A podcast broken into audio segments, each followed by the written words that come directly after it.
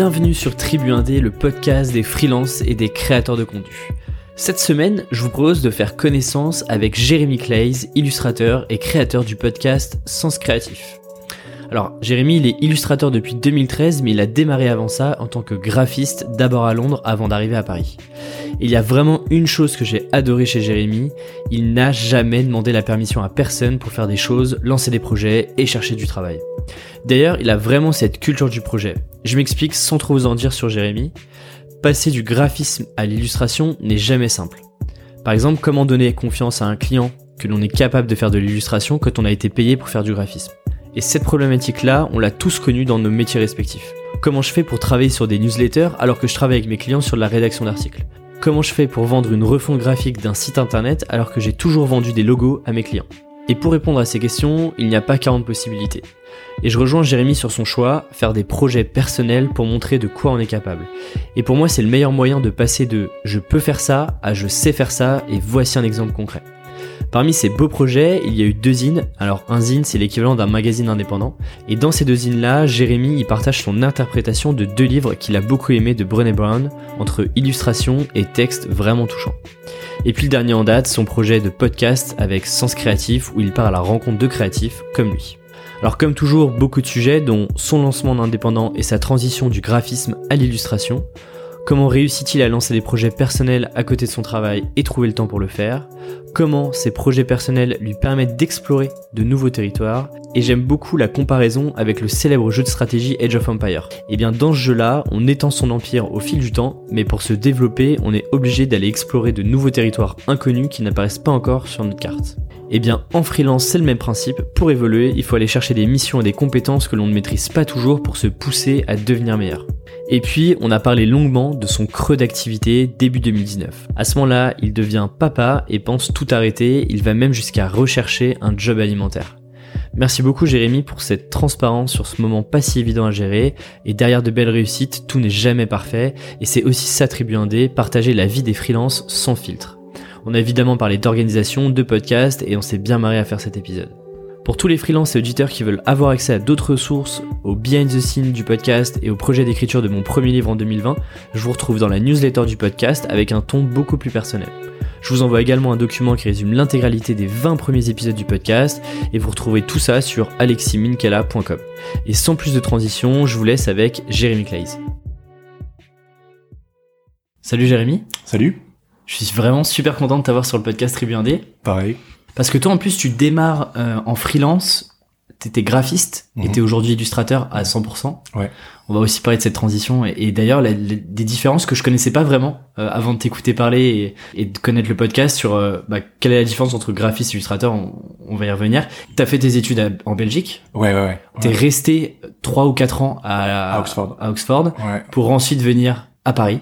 Ouais, c'est ça, ouais. Et c'est là où tu te lances vraiment, où tu, tu, tu donnes un grand coup de pied euh, sur la partie illustration. C'est à Paris que tu l'as fait. Tu, absolument. tu testes un petit peu à Oxford, mais c'est vraiment à Paris que tu bah, ça. À Oxford, j'ai fait graphiste en fait. J'ai fait des études de, de, communication visuelle et de graphisme euh, en Belgique, au Beaux-Arts. Et puis, euh, je suis allé donc euh, à Oxford. Et puis, vu que l'Angleterre me plaisait, Oxford me plaisait, qu'est-ce que je savais faire? Bah, Je savais faire du graphisme. Et vu que mon papa, il a longtemps été indépendant, euh, j'ai toujours eu ce modèle en fait d'indépendance. Il faisait quoi lui, ton père? Euh, Il était informaticien. Il avait ouvert euh, sa boîte de d'informatique. Il vendait et réparait des ordinateurs. J'ai une toute petite ville en Belgique qui s'appelle euh, Comines pour ceux qui connaissent, pas loin de la frontière française. Et mon père, euh, ouais, voilà, il a été indépendant pendant un bout de temps. Je, je, je sais plus les chiffres exacts. Et pour moi, en fait, quand je me suis lancé, c'était une évidence d'être indépendant. Et aussi tous les graphistes que je j'idolâtrais à l'époque, euh, ils étaient tous freelance. Donc pour moi, en fait, c'était une évidence. C'était t'étais un one man band. Au mieux, t'étais un duo. Et, euh, et, donc voilà, je suis resté euh, là-bas. Je me suis lancé, je pense, j'avais 22 ans, je crois. J'ai bossé trois ans. Alors euh, un an et demi en tant qu'indépendant. Et puis pendant cette première année et demie, j'ai découvert, j'ai redécouvert l'illustration. Parce qu'à l'origine, à l'origine, mais raconte cette histoire parce qu'elle est, elle est, c'est, c'est un de tes profs du coup qui te dit, euh, il faut, il faut vraiment avoir du talent et beaucoup de chance. Euh. Non, c'est un ami lambda de mes parents à l'époque. Euh, voilà, tu as sûrement entendu ça sur Exquise j'imagine. Je crois, ouais. Ouais, ouais, j'avais 16 ans et c'est un peu bateau, hein, mais bon, euh, je voulais faire de la BD jusqu'à ce que j'ai 16 ans. Euh, grosse culture bande dessinée évidemment en Belgique. Euh, mon père m'a transmis ça aussi. Et puis euh, j'ai 16 ans et un ami de mes parents me dit ah tu veux faire de la BD euh, hmm. ah bah écoute, euh, faudra te lever de bonheur parce qu'il faut un être très très très très doué. Moi je considérais que je savais bien dessiner, mais pas que j'étais non plus le dessinateur de la décennie. hein. Et puis euh, il me disait aussi qu'il avait un dessinateur sur euh, sur 100 qui perçait chaque année. Alors en fait le gars en l'occurrence, euh, je pense pas du tout qu'il s'y connaissait ou peut-être qu'il se la racontait, j'en sais rien. Mais moi dans ma perception du freelancing et de, de ma carrière du moins, no way je me lance pas dans un truc qui marche pas, tu vois. Et euh, même si euh, la, bande dessinée, ça a ce côté romantique, euh, je me suis dit que je ferais de l'illustration à 16 ans.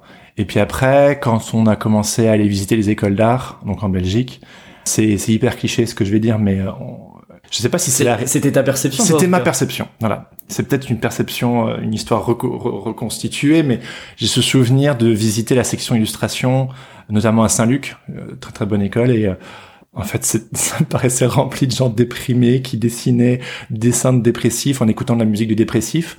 Je pense que ça a fait peur à mes parents. Et puis après, on a été visiter la section communication visuelle, et euh, là, les étudiants nous sont tombés dessus en mode salut, on fait des campagnes, on fait des logos, on fait des des, des affiches et tout. Et moi, j'aime beaucoup l'affiche. euh, c'est un, un, support euh, graphique qui me plaît Mhm. énormément. Puis je pense que ça a rassuré mes parents.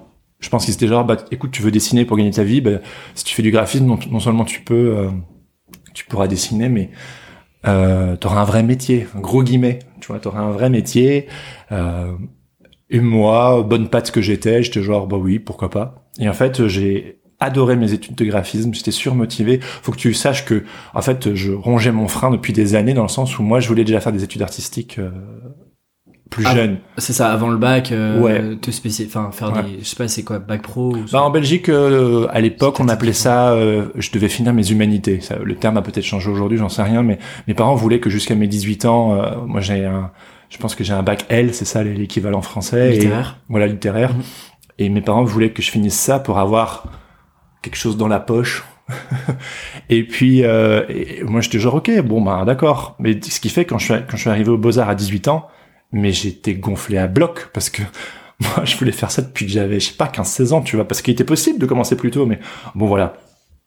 Donc, en, en fait, euh, c'est là que j'ai étudié le graphisme, j'ai découvert euh, un peu tous les, toutes les personnes qui, qui m'ont marqué, prenons, je sais pas, euh, Paul Round, Savignac, euh, Saul Bass, tous ces mecs-là, puis d'autres gars dans le milieu de la musique, dont Tabas que j'ai interviewé sur, euh, sur mon podcast, mais aussi Invisible Creature qui était euh, dans le milieu de, de la musique, parce qu'à l'époque je voulais faire du graphisme dans le milieu de la musique. Bref.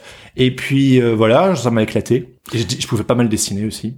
Mais d'ailleurs, euh, là, juste avant, tu disais que euh, tu t'es un peu découragé euh, de la BD parce que euh, tu voulais, euh, tu voulais réussir à avoir une carrière où tu t'aimais pas forcément euh, la possibilité d'échouer. Ouais. Et pourtant, quand tu te lances en indépendant, tu sais, on se dit souvent, euh, il y a quand même une petite part de risque, quoi, d'insécurité. Est-ce que je vais vraiment réussir à en vivre? Est-ce que je vais réussir? Du coup, à l'inverse, toi, t'avais, pour toi, l'indépendance c'était une évidence. Tu te voyais pas euh, rater, en tout cas euh, galérer euh, sur tes, même sur tes premières années? Pour moi, la galère faisait partie du truc. C'est-à-dire que non. Alors au début, non. En fait, au début, euh, je me disais que ça allait marcher euh, nickel chrome. 22 ans, c'est parti, plein d'espoir. Et en fait, si tu veux, c'est justement euh, pour raccrocher les wagons. euh, je me suis lancé en tant que graphiste indépendant à 22 ans. Et en fait, euh, voilà, je bossais pour mon réseau, pour les, amis que j'avais dans le coin et tout. Mais tu t'as 22 ans, t'es dans un autre pays, t'as pas forcément entretenu tes relations avec la Belgique ou la France. J'ai dû recommencer de zéro. Et au bout d'une année, en fait, je me suis rendu compte que le gâteau euh, qui était en face de moi, j'avais un peu tout bouffé.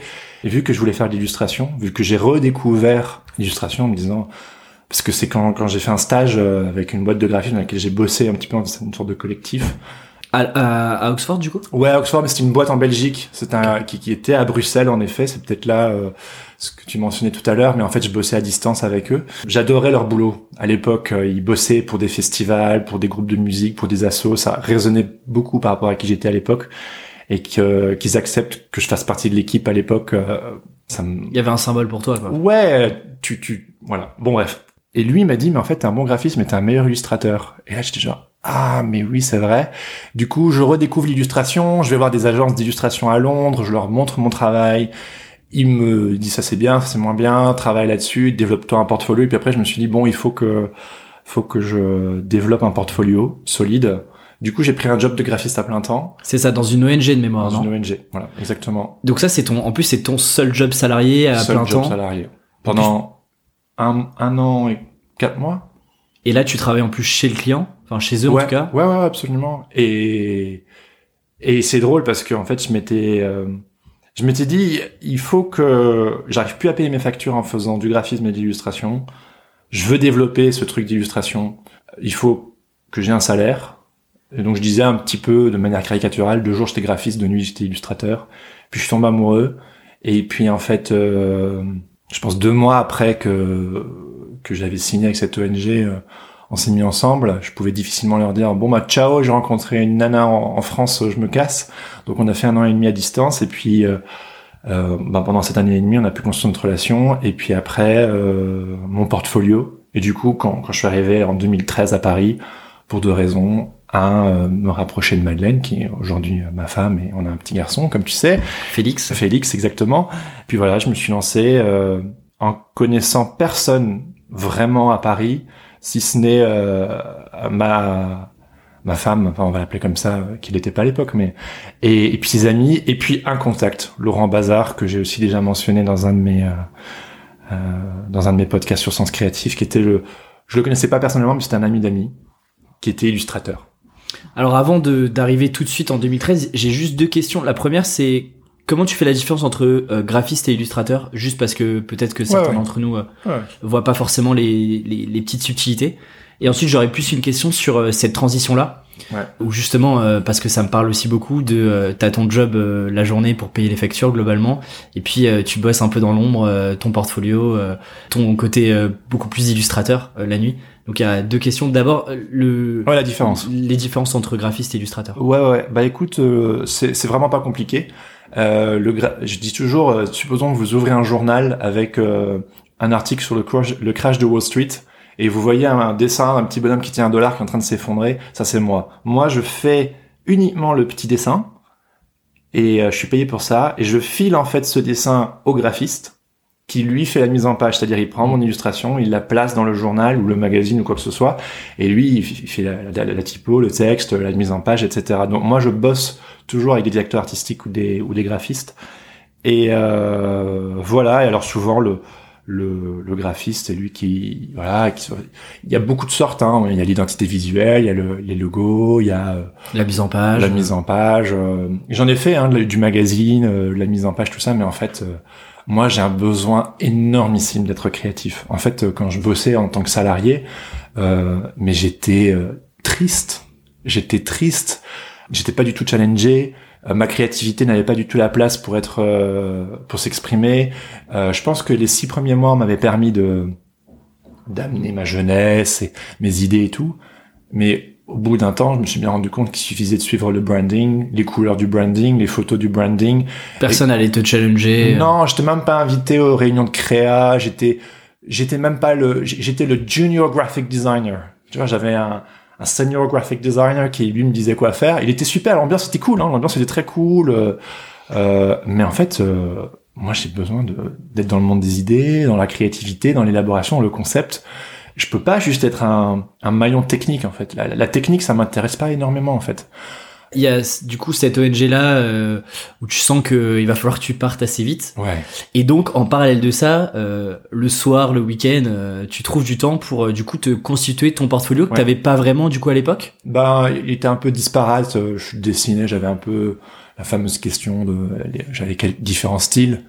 Ah, il y a plusieurs écoles dans le milieu de l'illustration. Tu peux avoir plusieurs styles, ou mieux il va avoir un, style cohérent. Mais du moins, ce qu'on m'avait dit à l'époque, et je pense que je suis toujours de cette école-là aujourd'hui, c'est faut avoir un style cohérent. Comme ça, le directeur artistique ou le client avec lequel il veut, euh, le client qui veut travailler avec toi, il sait ce à quoi s'attendre. Et donc, du coup, à l'époque, j'étais vachement influencé par le style un peu rétro, vintage, euh, un peu années 50. Puis il y a eu, j'étais influencé par des blogs et tout. Il y a une sorte de re- revival de ce style à l'époque, dans lequel je me retrouvais. Euh, c'est un peu un style naïf aujourd'hui. Je, si je parle de mon travail ou euh, euh, même d'autres vont décrire mon travail comme faussement naïf.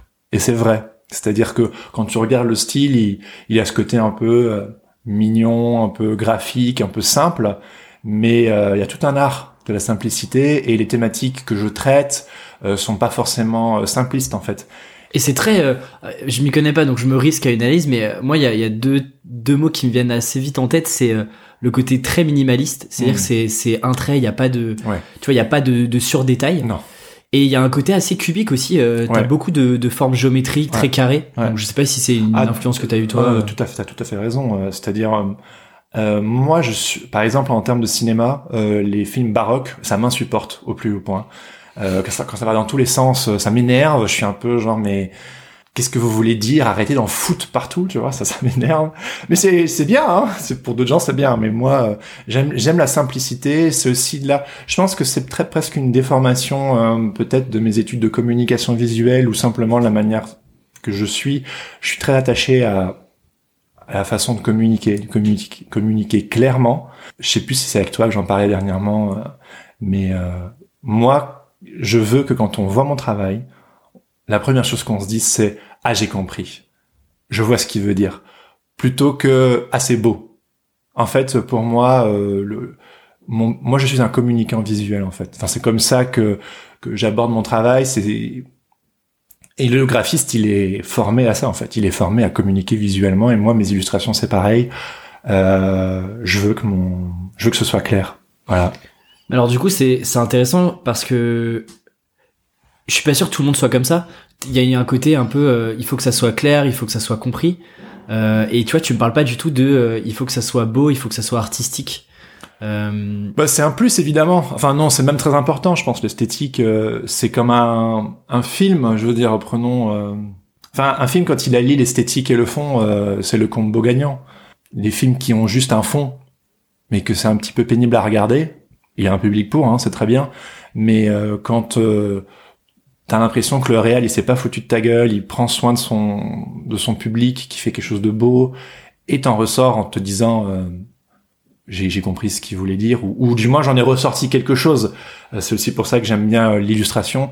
Je trouve que le texte, il est polarisant, et c'est bien que ce soit polarisant pour, pour, pour- pour diverses raisons, mais moi je veux mon travail, il unisse les gens en fait.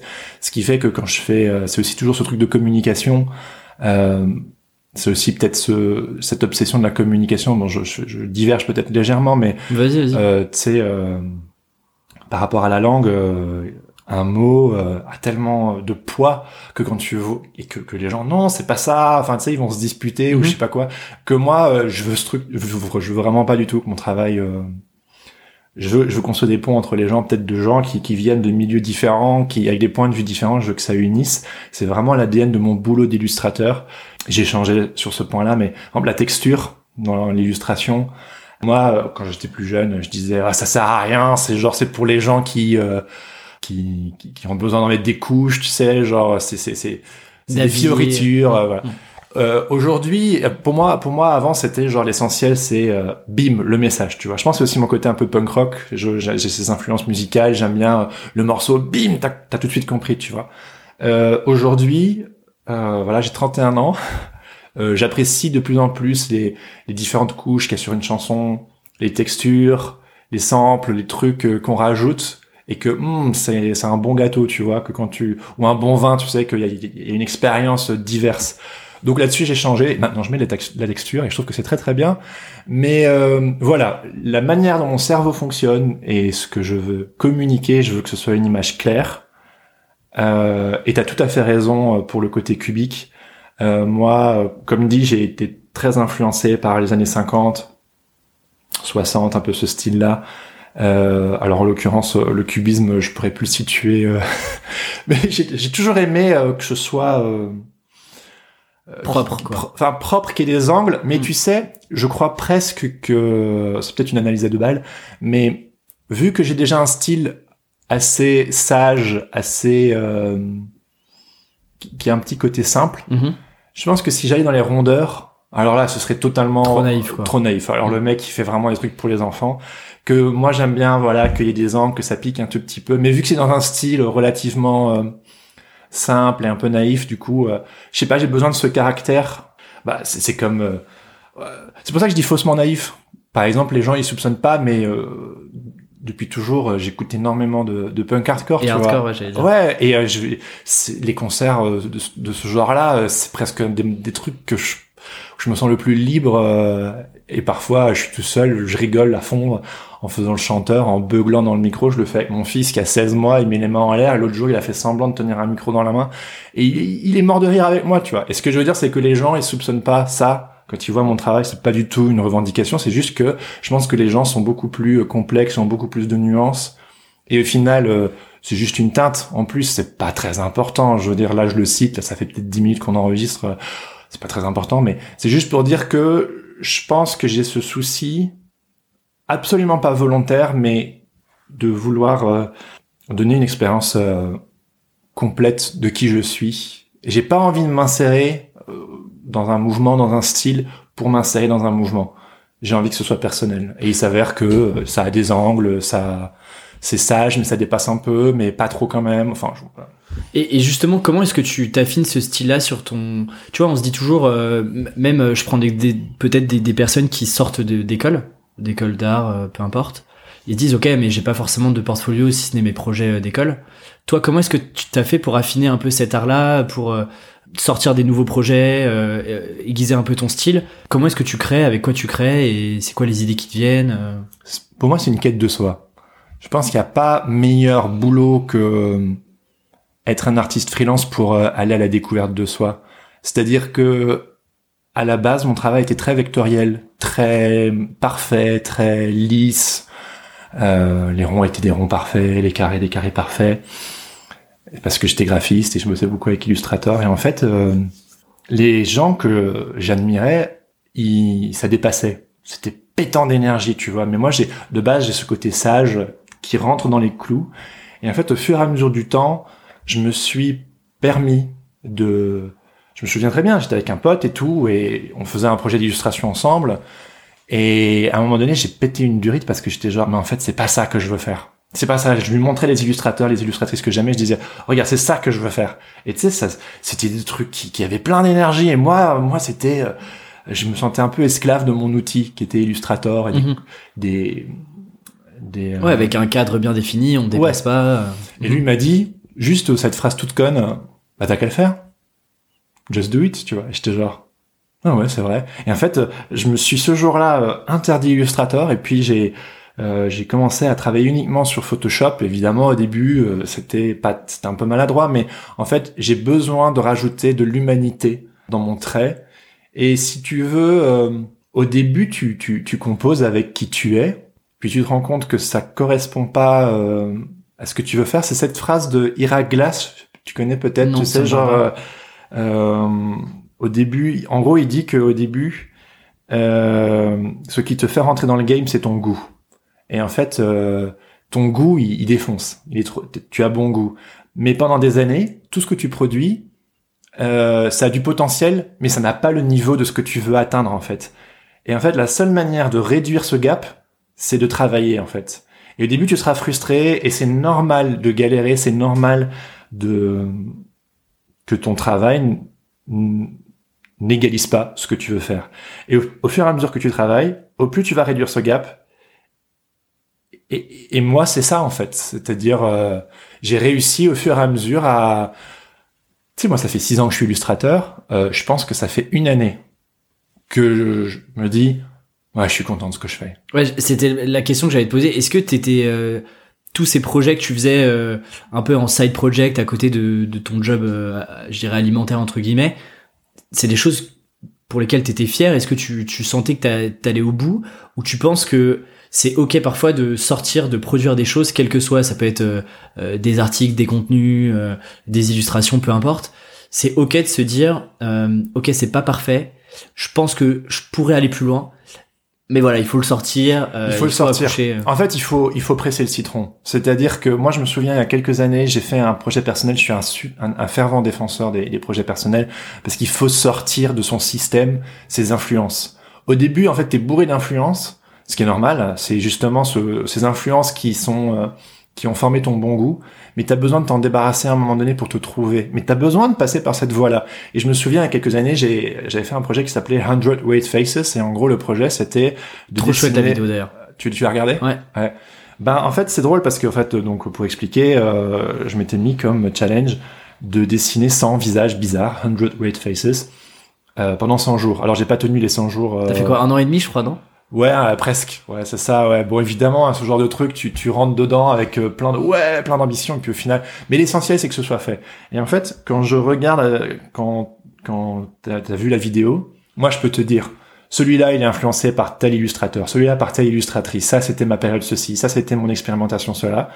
Et en fait, à la sortie de, de ce projet, mon moment coup de gueule là dont je t'ai parlé où j'ai dit à mon pote j'en ai marre c'est pas ça que je veux faire.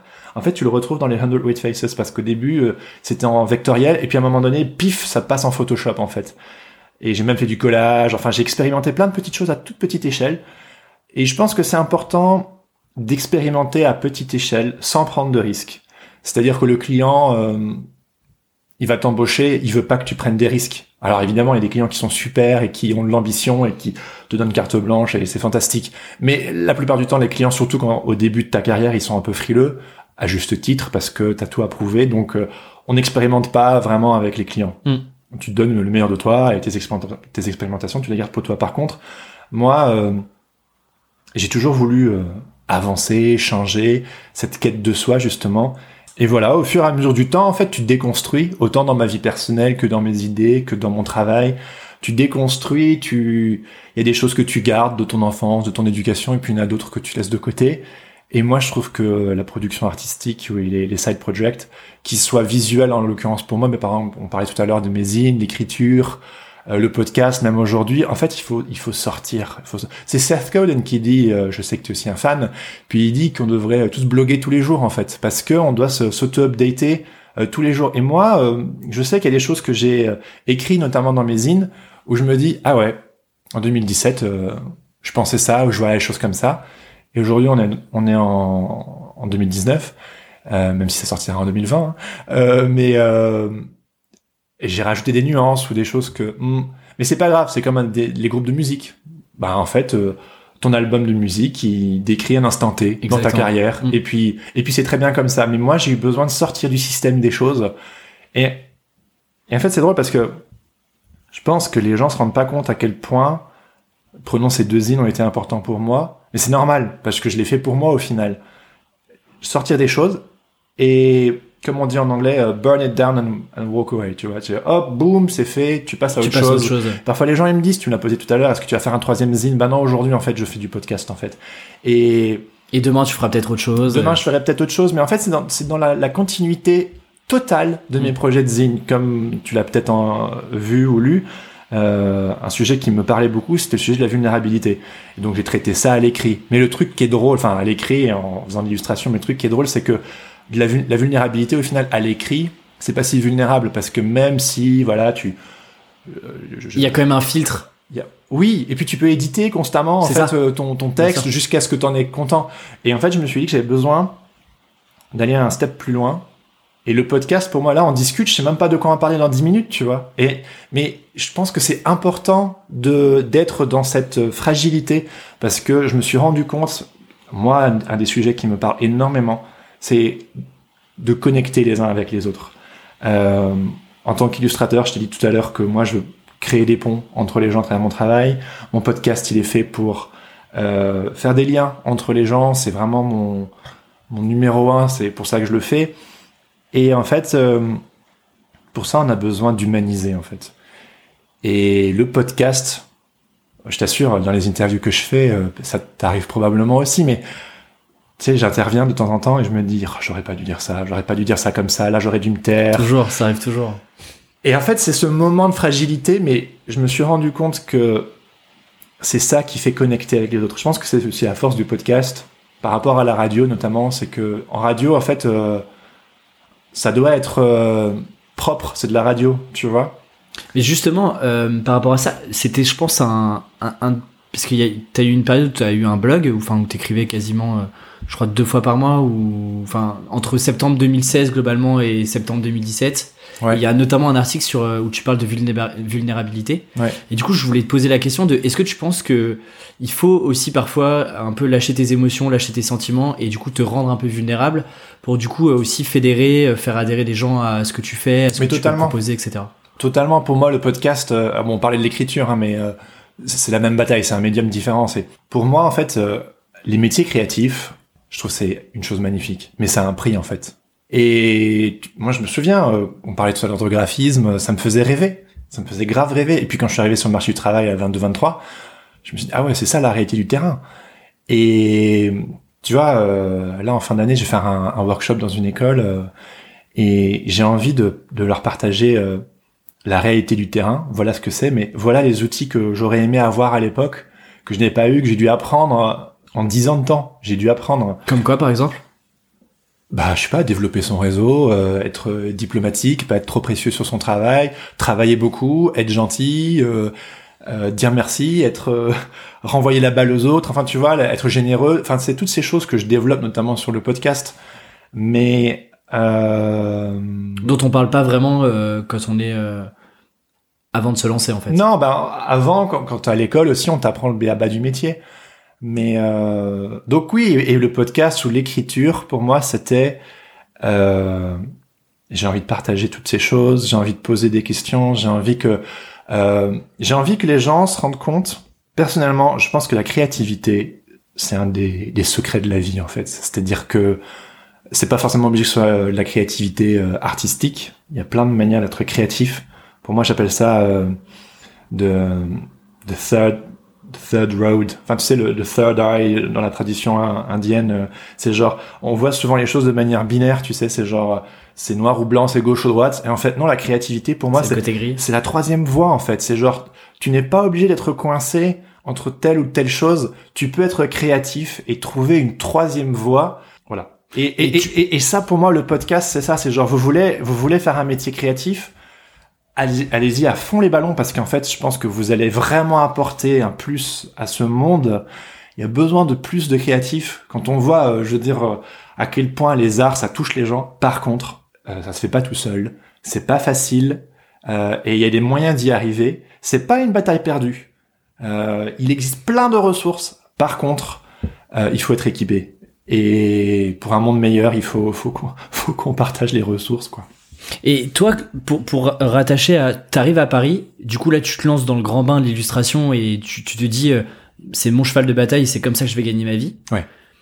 C'est quoi les premières pierres que tu mets? Il y a une, euh, avant de répondre à la question, il y a, j'ai pris euh, trois phrases pareilles sur ton blog. Je suis allé rechercher très très loin. Je pense que c'était un des premiers articles que t'as publié. Et tu dis quelque chose de très vrai et sur lequel je me reconnais beaucoup. En réalité, personne ne vous attend. Personne ne s'intéressera à votre, à vous au début et c'est pourquoi les projets personnels sont importants. N'attendez pas un contrat payé pour essayer, pour vous essayer à tel ou tel exercice. Je trouve ça tellement vrai. Et du coup, moi, j'ai envie de te poser la question de qu'est-ce que tu fais quand tu arrives à Paris, que t'as aucun réseau, si ce n'est les deux trois personnes euh, que, tu mentionnais juste avant. Bah, par quoi tu commences quand t'as l'énergie, l'envie profonde de d'en faire ton job à temps plein, ouais. euh, mais euh, que t'as pas forcément le réseau, tu sais pas trop euh, par où commencer. Tu commences à avoir un début de portfolio c'est quoi les trois quatre premières pierres que tu mets en place, euh, les choses que tu ça te fait revenir un petit peu en arrière Ouais, ouais bien sûr. Ouais. Euh, faut s'entourer, c'est-à-dire euh, comme dit, je lui renvoie toujours la balle. Euh, mais mon ami Laurent Bazar, tu vois, euh, moi je suis pas français, je connais pas le système français. Lui, il m'a euh, expliqué en grosso modo en quoi consistait le métier d'illustrateur à Paris, les démarches administratives à faire. Il m'a donné quelques contacts de DA, directeur artistique des emails. Et pouf, j'étais parti, j'ai fait des mails, j'ai eu quelques premiers jobs. Euh, et ensuite, euh, ensuite tes amis, en fait, ils commencent à calculer que tu es illustrateur. Ils voient, il y en a qui bossent dans des agences de com ou des trucs. Ils voient que tu recherches, que qu'ils cherchent des illustrateurs. Hop, ils me branchent, j'y vais. Je pense que j'ai fait un rendez-vous avec un portfolio papier sous le bras. C'est à l'ancienne. C'était chez Merci Alfred de mémoire. Ouais, exactement. Dis donc, t'as bien fait tes devoirs, toi. yes. ouais, ouais, absolument. Et, euh, et c'est Merci Alfred, c'est un de mes premiers clients. Et euh, voilà, je faisais des, des, illustrations pour leur site. Et puis après, de, de fil en aiguille, en fait, tu, euh, tu, tu fais tes premiers jobs. Et moi, je suis quelqu'un de, de très social, en fait. C'est assez paradoxal parce que les gens, tout le monde pense que je suis euh, extraverti et c'est pas entièrement faux, mais je suis aussi très introverti. Bon, bref, paradoxal comme la plupart de nous. De nous. Que s'il s'agit de voilà de d'aller montrer mon boulot, de parce que moi je voulais faire que ça. Moi je suis le, le môme qui a jamais grandi, qui veut faire ce métier. Et euh, je savais au début que ce serait pas facile. Du coup, en fait, je me suis jamais donné l'autorisation de d'envisager que ça fonctionnerait pas en fait. Ou en tout cas de tout faire pour que euh, tu puisses pas regretter. Ouais. Et que tu te dises ok j'aurais tout fait, j'ai- Ouais. ça a pas marché mais, Ouais. j'ai tout fait. No regrets. Et hum, il me semble que tu tu fais de plus en plus d'illustrations jeunesse.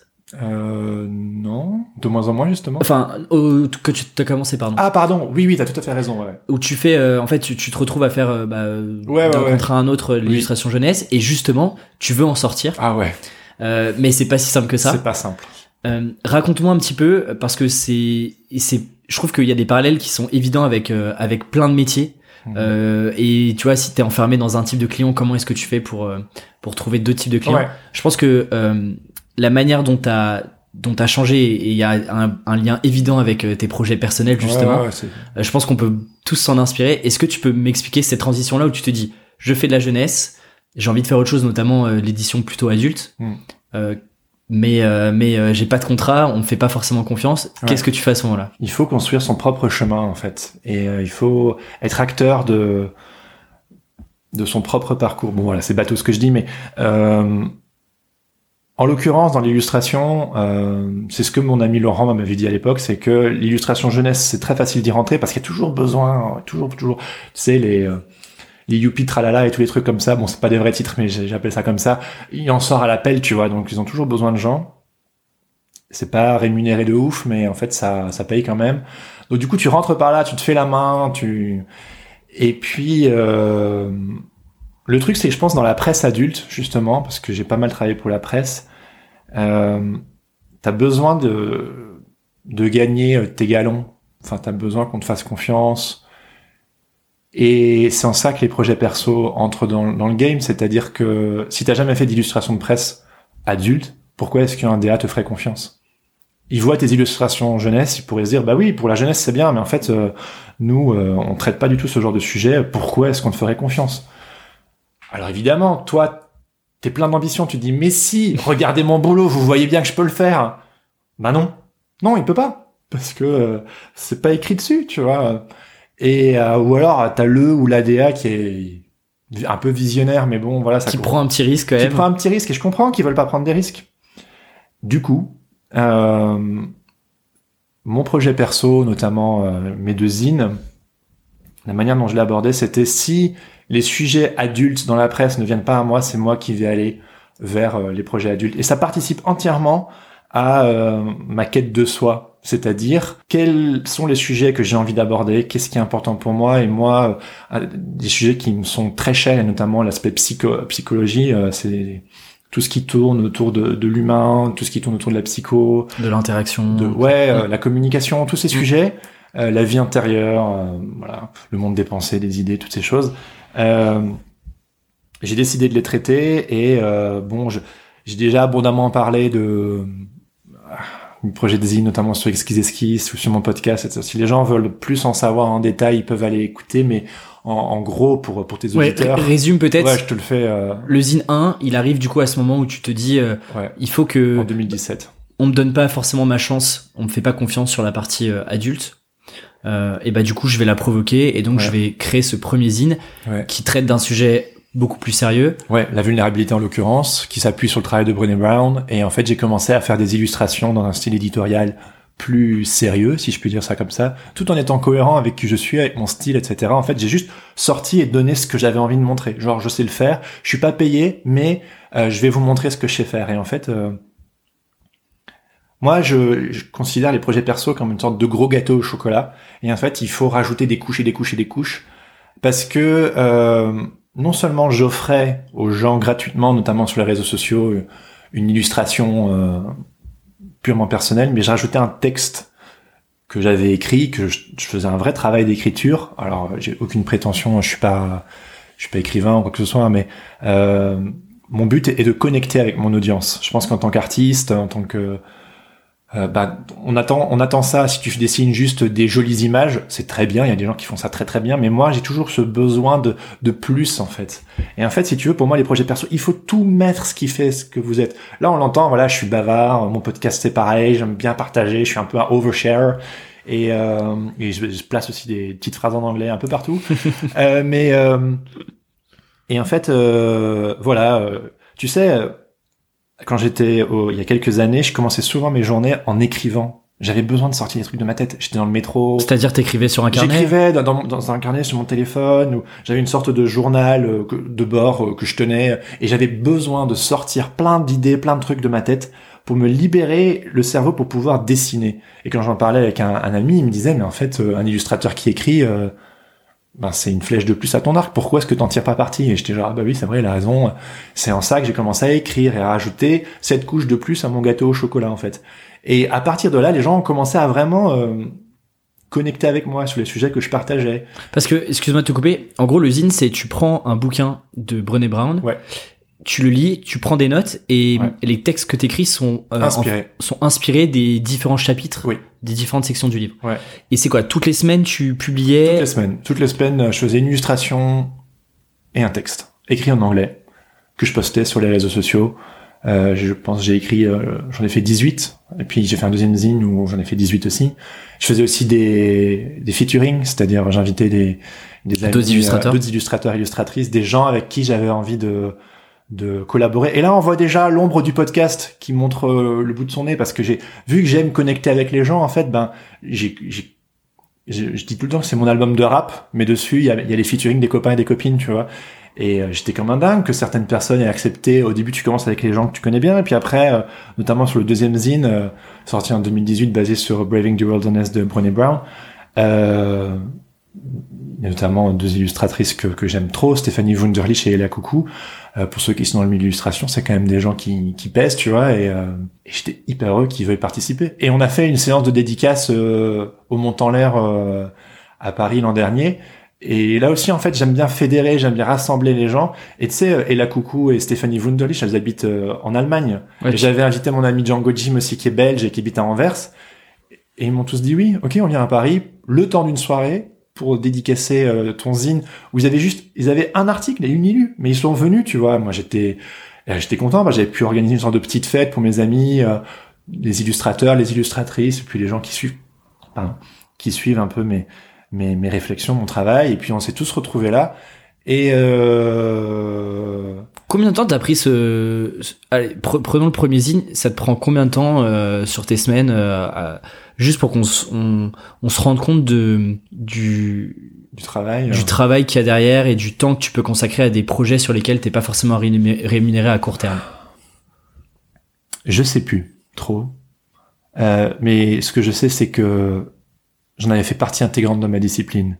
Si tu veux aller quelque part faut pas faire la fine bouche avec toute cette histoire de moi je bosse pas gratuit etc euh, tu peux dire ça à un moment donné mais au début il est important, je crois, de mener ton bateau quelque part. Les autres vont pas le faire à ta place. Il n'y a pas le, client magique qui va voir tout le potentiel en toi et qui va euh, dire euh, vas-y, je mise tout sur toi. Donc tu dois en fait euh, générer toi-même. Et en ça, tu dois t'organiser. Enfin, c'est du moins ce que j'ai fait. Je, je, me dégageais du temps. Je pense que je pense que je, ma matinée peut-être aller trois heures euh, chaque matin. Je le consacrais à ça. Mais c'est aussi parce que je croulais pas non plus. J'avais du travail Bien et sûr. tout. Mais tu vois, euh, euh s'il n'y a pas la demande, ben tu, tu crées la demande et tu crées. euh, moi, je dis toujours que l'illustration c'est un marathon, pas un sprint. Et donc du coup, ouais, je sais plus quelques heures euh, par jour. Et pas euh, genre, euh, alors un jour sur les cinq. Tu vois, moi c'était quelques heures chaque jour.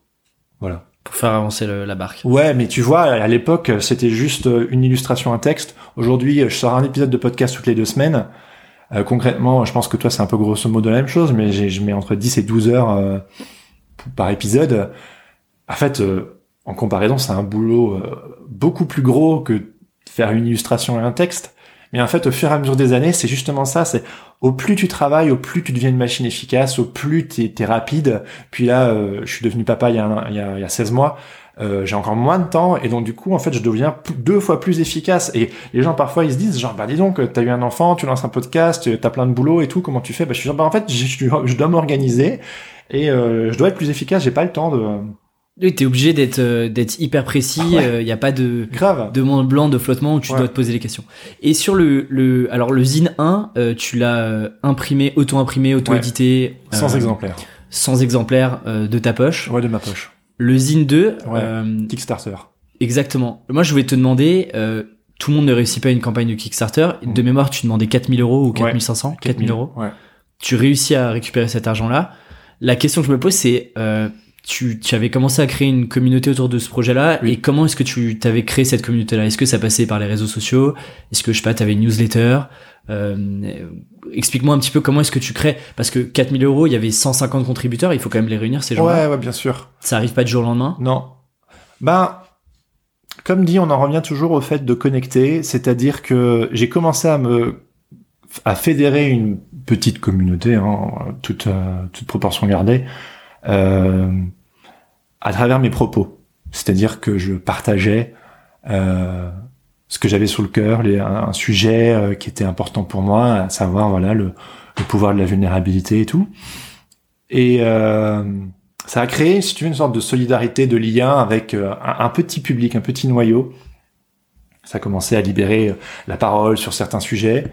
Et puis quand j'ai répété le, quand j'ai répété l'exercice avec le deuxième zine, les gens savaient déjà, ah ok, on, comprend le médium, on sait ce qu'il va faire. Donc du coup, tu fédères une certaine euh, fidélité en fait.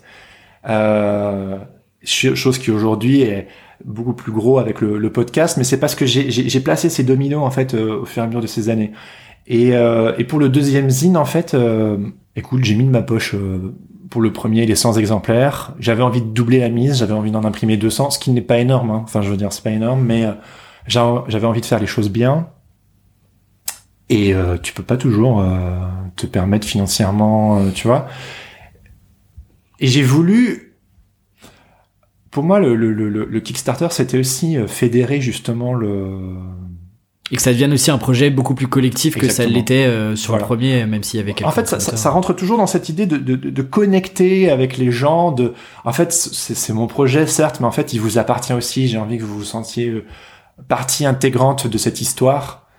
Et donc, pour répondre de manière concrète cette fois euh, à ta question, les réseaux sociaux euh, ont joué une- une grosse part. Je pense que j'ai bien fait mes devoirs aussi. Je suis quelqu'un d'assez consciencieux. Euh, que ce soit le podcast, le Kickstarter, l'illustration, quoi que ce soit, j'étudie énormément la question avant de me lancer. Euh, une fois que je me lance, euh, je suis pas forcément euh, nickel chrome sur tout, mais en fait, je fais un gros travail préparatoire euh, en amont. Euh, j'ai un côté très très scolaire. J'ai étudié comment faire un, un Kickstarter. J'ai été sur KissKissBankBank. J'ai demandé aux, aux autres amis qui en avaient fait. Comment t'as fait Voilà. Et et une fois que j'ai lancé, voilà, j'ai fait une petite vidéo avec mes moyens. Là aussi, en fait, je suis très DIY. En fait, c'est le côté punk qui revient systématiquement. Euh, moi, je voulais faire une jolie vidéo, mais en fait, euh, je savais pas le faire moi. Euh, et je sais pas faire de motion design. Et du coup, j'avais pas les moyens pour demander à, aux copains, aux copines euh, de payer quelqu'un pour faire une jolie vidéo. Donc du coup, j'étais genre bon, ben, je vais faire une vidéo à base de gif animé. J'en ai jamais fait. Je vais apprendre à faire euh, du gif animé. Je connais pas euh, Premiere Pro sur euh, sur CC. Ben, je vais je vais étudier. euh. Et en fait, tu vois, euh, pareil pour le podcast. euh, j'ai pas fait de formation de podcast ou quoi que ce soit. Euh, Moi non plus, DIY, tu vois, high five, bim.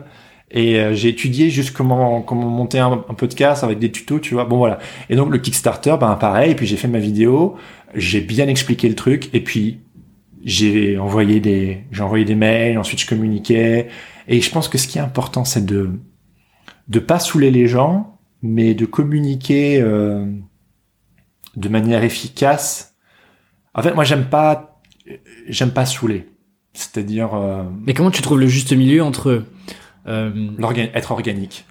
Bah ouais, mais c'est quand même pas si évident que ça de trouver le juste milieu entre bah il faut quand même que tu fasses parler de ce projet-là. Ouais. Donc il faut quand même que t'en parles sur les réseaux sociaux, que t'envoies des mails, que euh, euh, t'essayes de voilà d'a- d'avoir euh, deux trois euh, euh, placements etc. J'ai flippé. Hein. Sans saouler, sans être non plus tout le temps là, euh, et que les gens se disent En fait, cet équilibre, il est super compliqué. Je pense qu'il faut oser. je pense qu'il faut plus oser que se restreindre. Et si tu fais une erreur, tu t'excuses. Mais en fait, euh, je pense qu'il faut se lancer.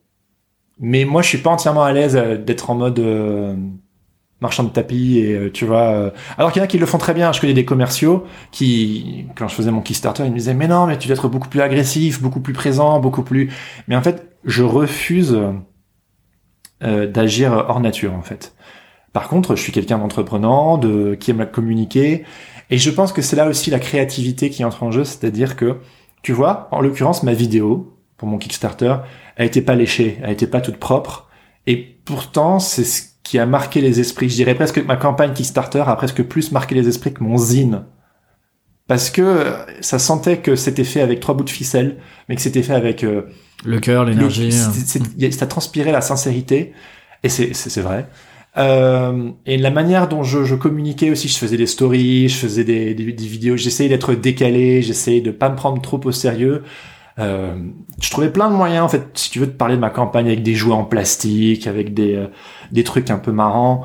Euh, j'avais pas envie de toujours être là, euh, taper sur la tête des gens, genre soutenez-moi, soutenez-moi, parce que ça fait très moi, moi, moi. Donc du coup, j'avais juste envie de, de donner, de, de, de me rappeler à l'esprit des gens. Euh, mais c'est vrai que concrètement, c'est surtout les réseaux sociaux, une bonne campagne bien rodée, bien préparée. Et euh, aussi, je pense que j'ai demandé... Euh, bah, 4000 euros, c'est pas rien, mais c'est un peu, euh, tu sais, le the minimum viable product. Tu connais, hein, Oui, bien ce, sûr. ce, ce, ce- ce terme. De pas miser plus haut que ce que tu peux. Et en fait, euh, j'ai juste demandé ça. Mais c'est aussi parce que je voulais, je voulais que les, les contreparties aussi soient de qualité. Il y avait des posters, il y avait des cartes postales, il y avait des pins, il y avait plein de trucs. Et ça, ça rentrait aussi dans le budget. Bon, bref, c'est une sacrée aventure. Euh, c'est, faut avoir des nerfs assez solides. T'as préparé ça combien de temps à l'avance, euh, Écoute, cette campagne-là? Euh, j'ai commencé au mois d'août. Je l'ai lancé en septembre. Attends, non. Ouais, si. Je sais plus. je pense que j'ai bossé dessus deux mois en amont. Et puis la campagne a duré euh, 20 Un jours, mois, quoi, ouais, c'est ça. Ouais. 20-30 jours de mémoire, je sais plus. Non, non, pas 30. Pas 30, tu pètes les plombs. Euh, j'ai fait 20 jours, je crois. Faudrait revérifier. Mais en tout cas, on m'avait conseillé que ce soit pas trop long. Parce qu'en, parce qu'en fait, mentalement, c'est, c'est, c'est dur. Par contre, ce qui est chouette, c'est qu'une fois que tu réussis, bah, tout le monde a l'impression de réussir. Et moi, c'est très important dans ma philosophie, c'est que c'est euh, gagnant-gagnant.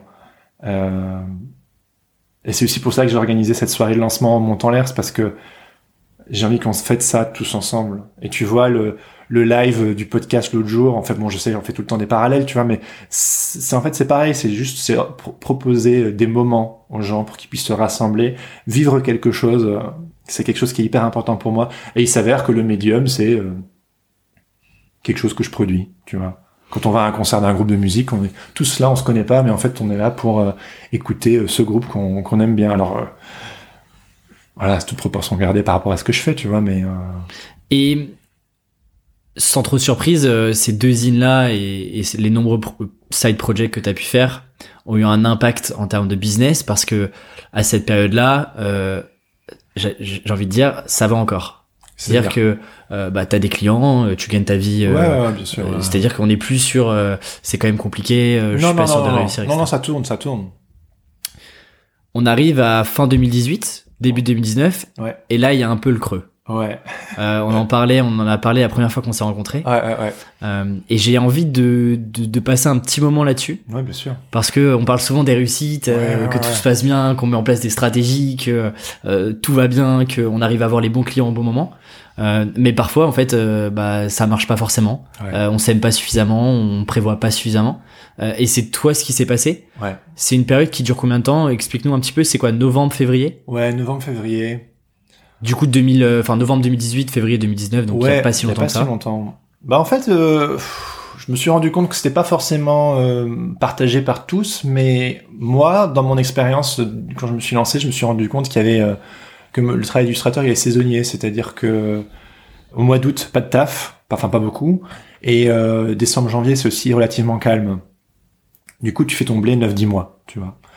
Euh, c'était mon expérience. Je sais que ça allait pas pour tout le monde. Et puis euh, quand j'ai vu quand, dans 2018, fin 2018, euh, voilà, je venais de devenir papa au mois de juin.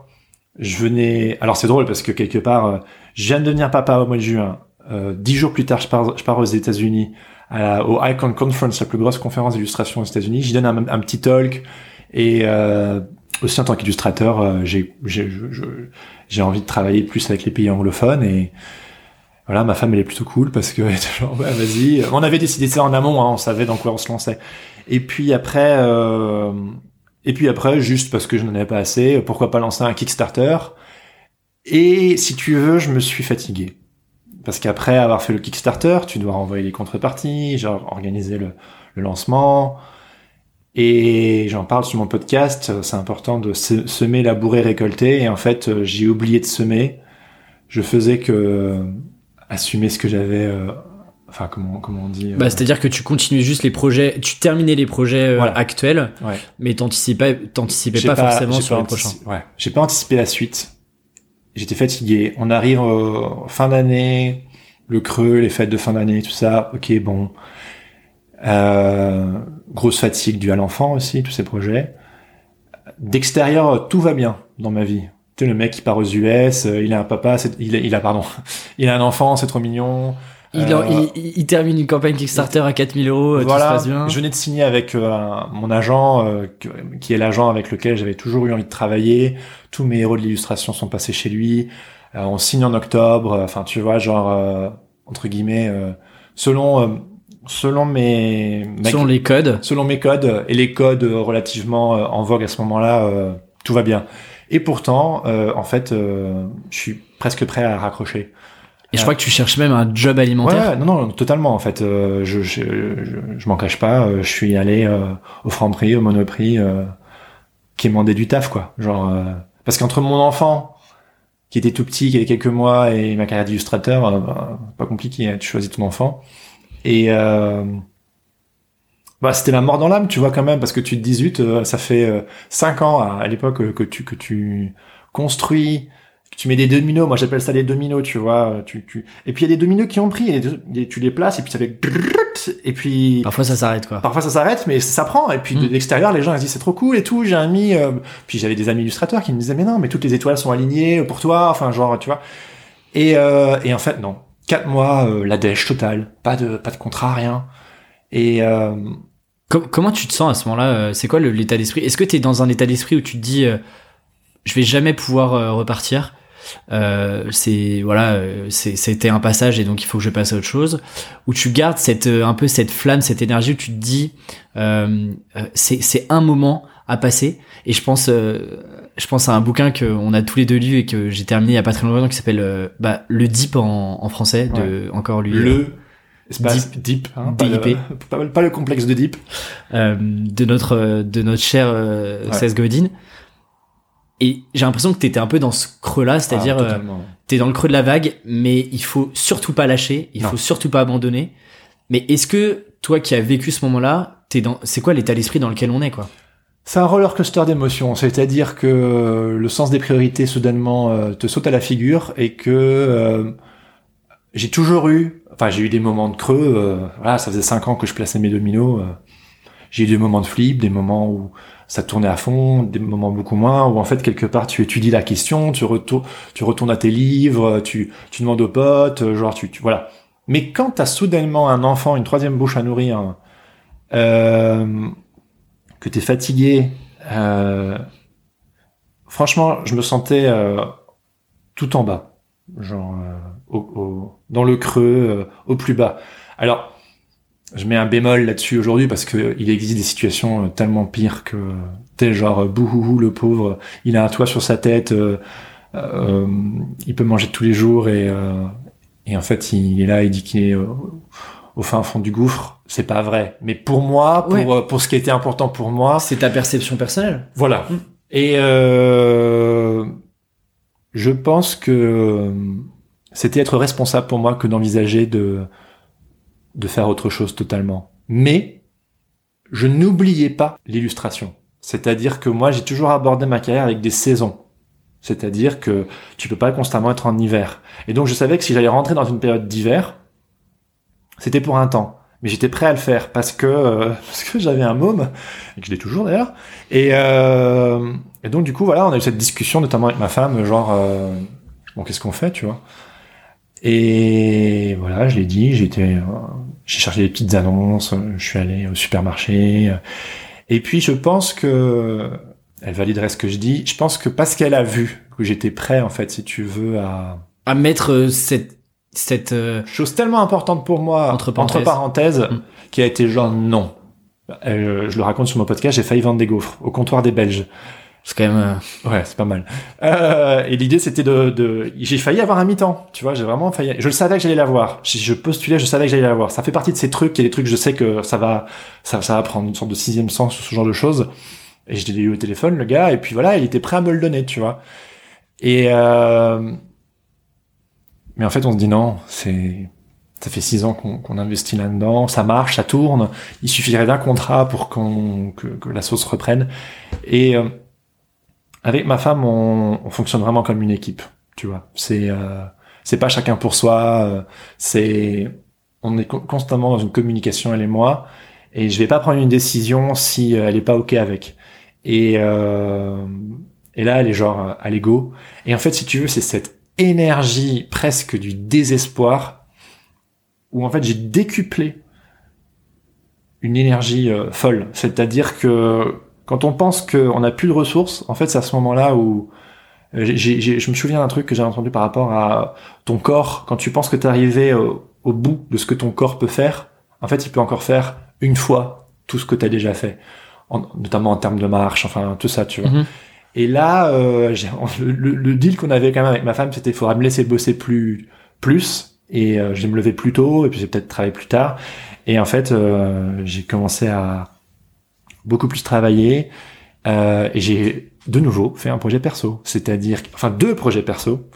Je sais que tu as pensé que je parlais du podcast, mais j'ai aussi fait le Ninja Project avec mon ami Laurent, de nouveau, retour à l'envoyeur, et euh, où en fait euh, on se rendait compte qu'il existe des ninjas et des samouraïs. C'est-à-dire que le samouraï, il est toujours prêt, tous les jours. Il est discipliné, boum, il est là, il fait ses exercices.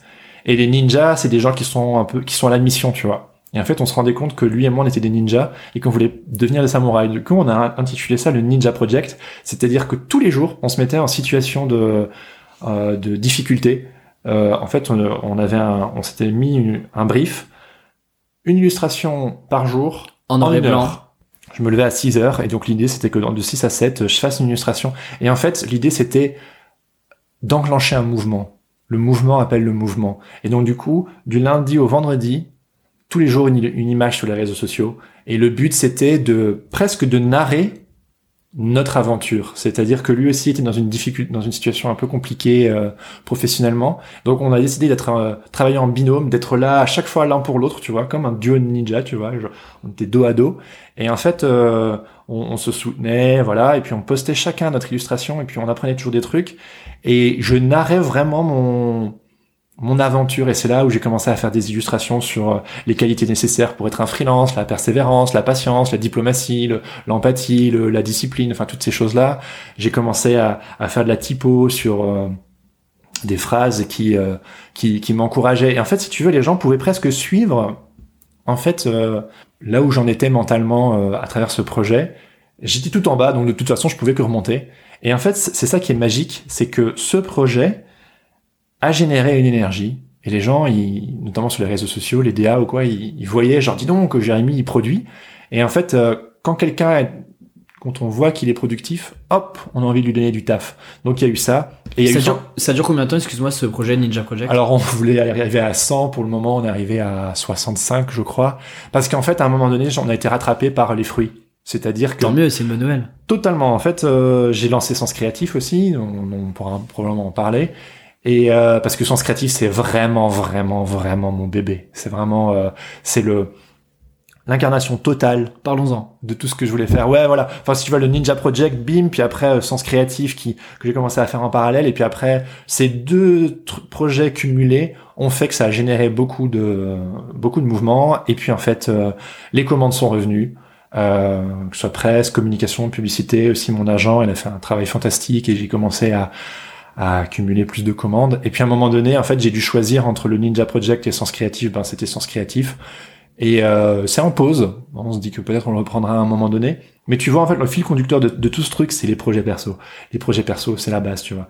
Mais tous ces projets perso, que ce soit The Big Coloring Book Challenge, que tu faisais une référence là, 100 Red Faces, mes deux zines et le Ninja Project, ça fait cinq projets perso en six ans au final, euh, n'étaient que des expérimentations pour en arriver, selon moi, aujourd'hui à sens créatif.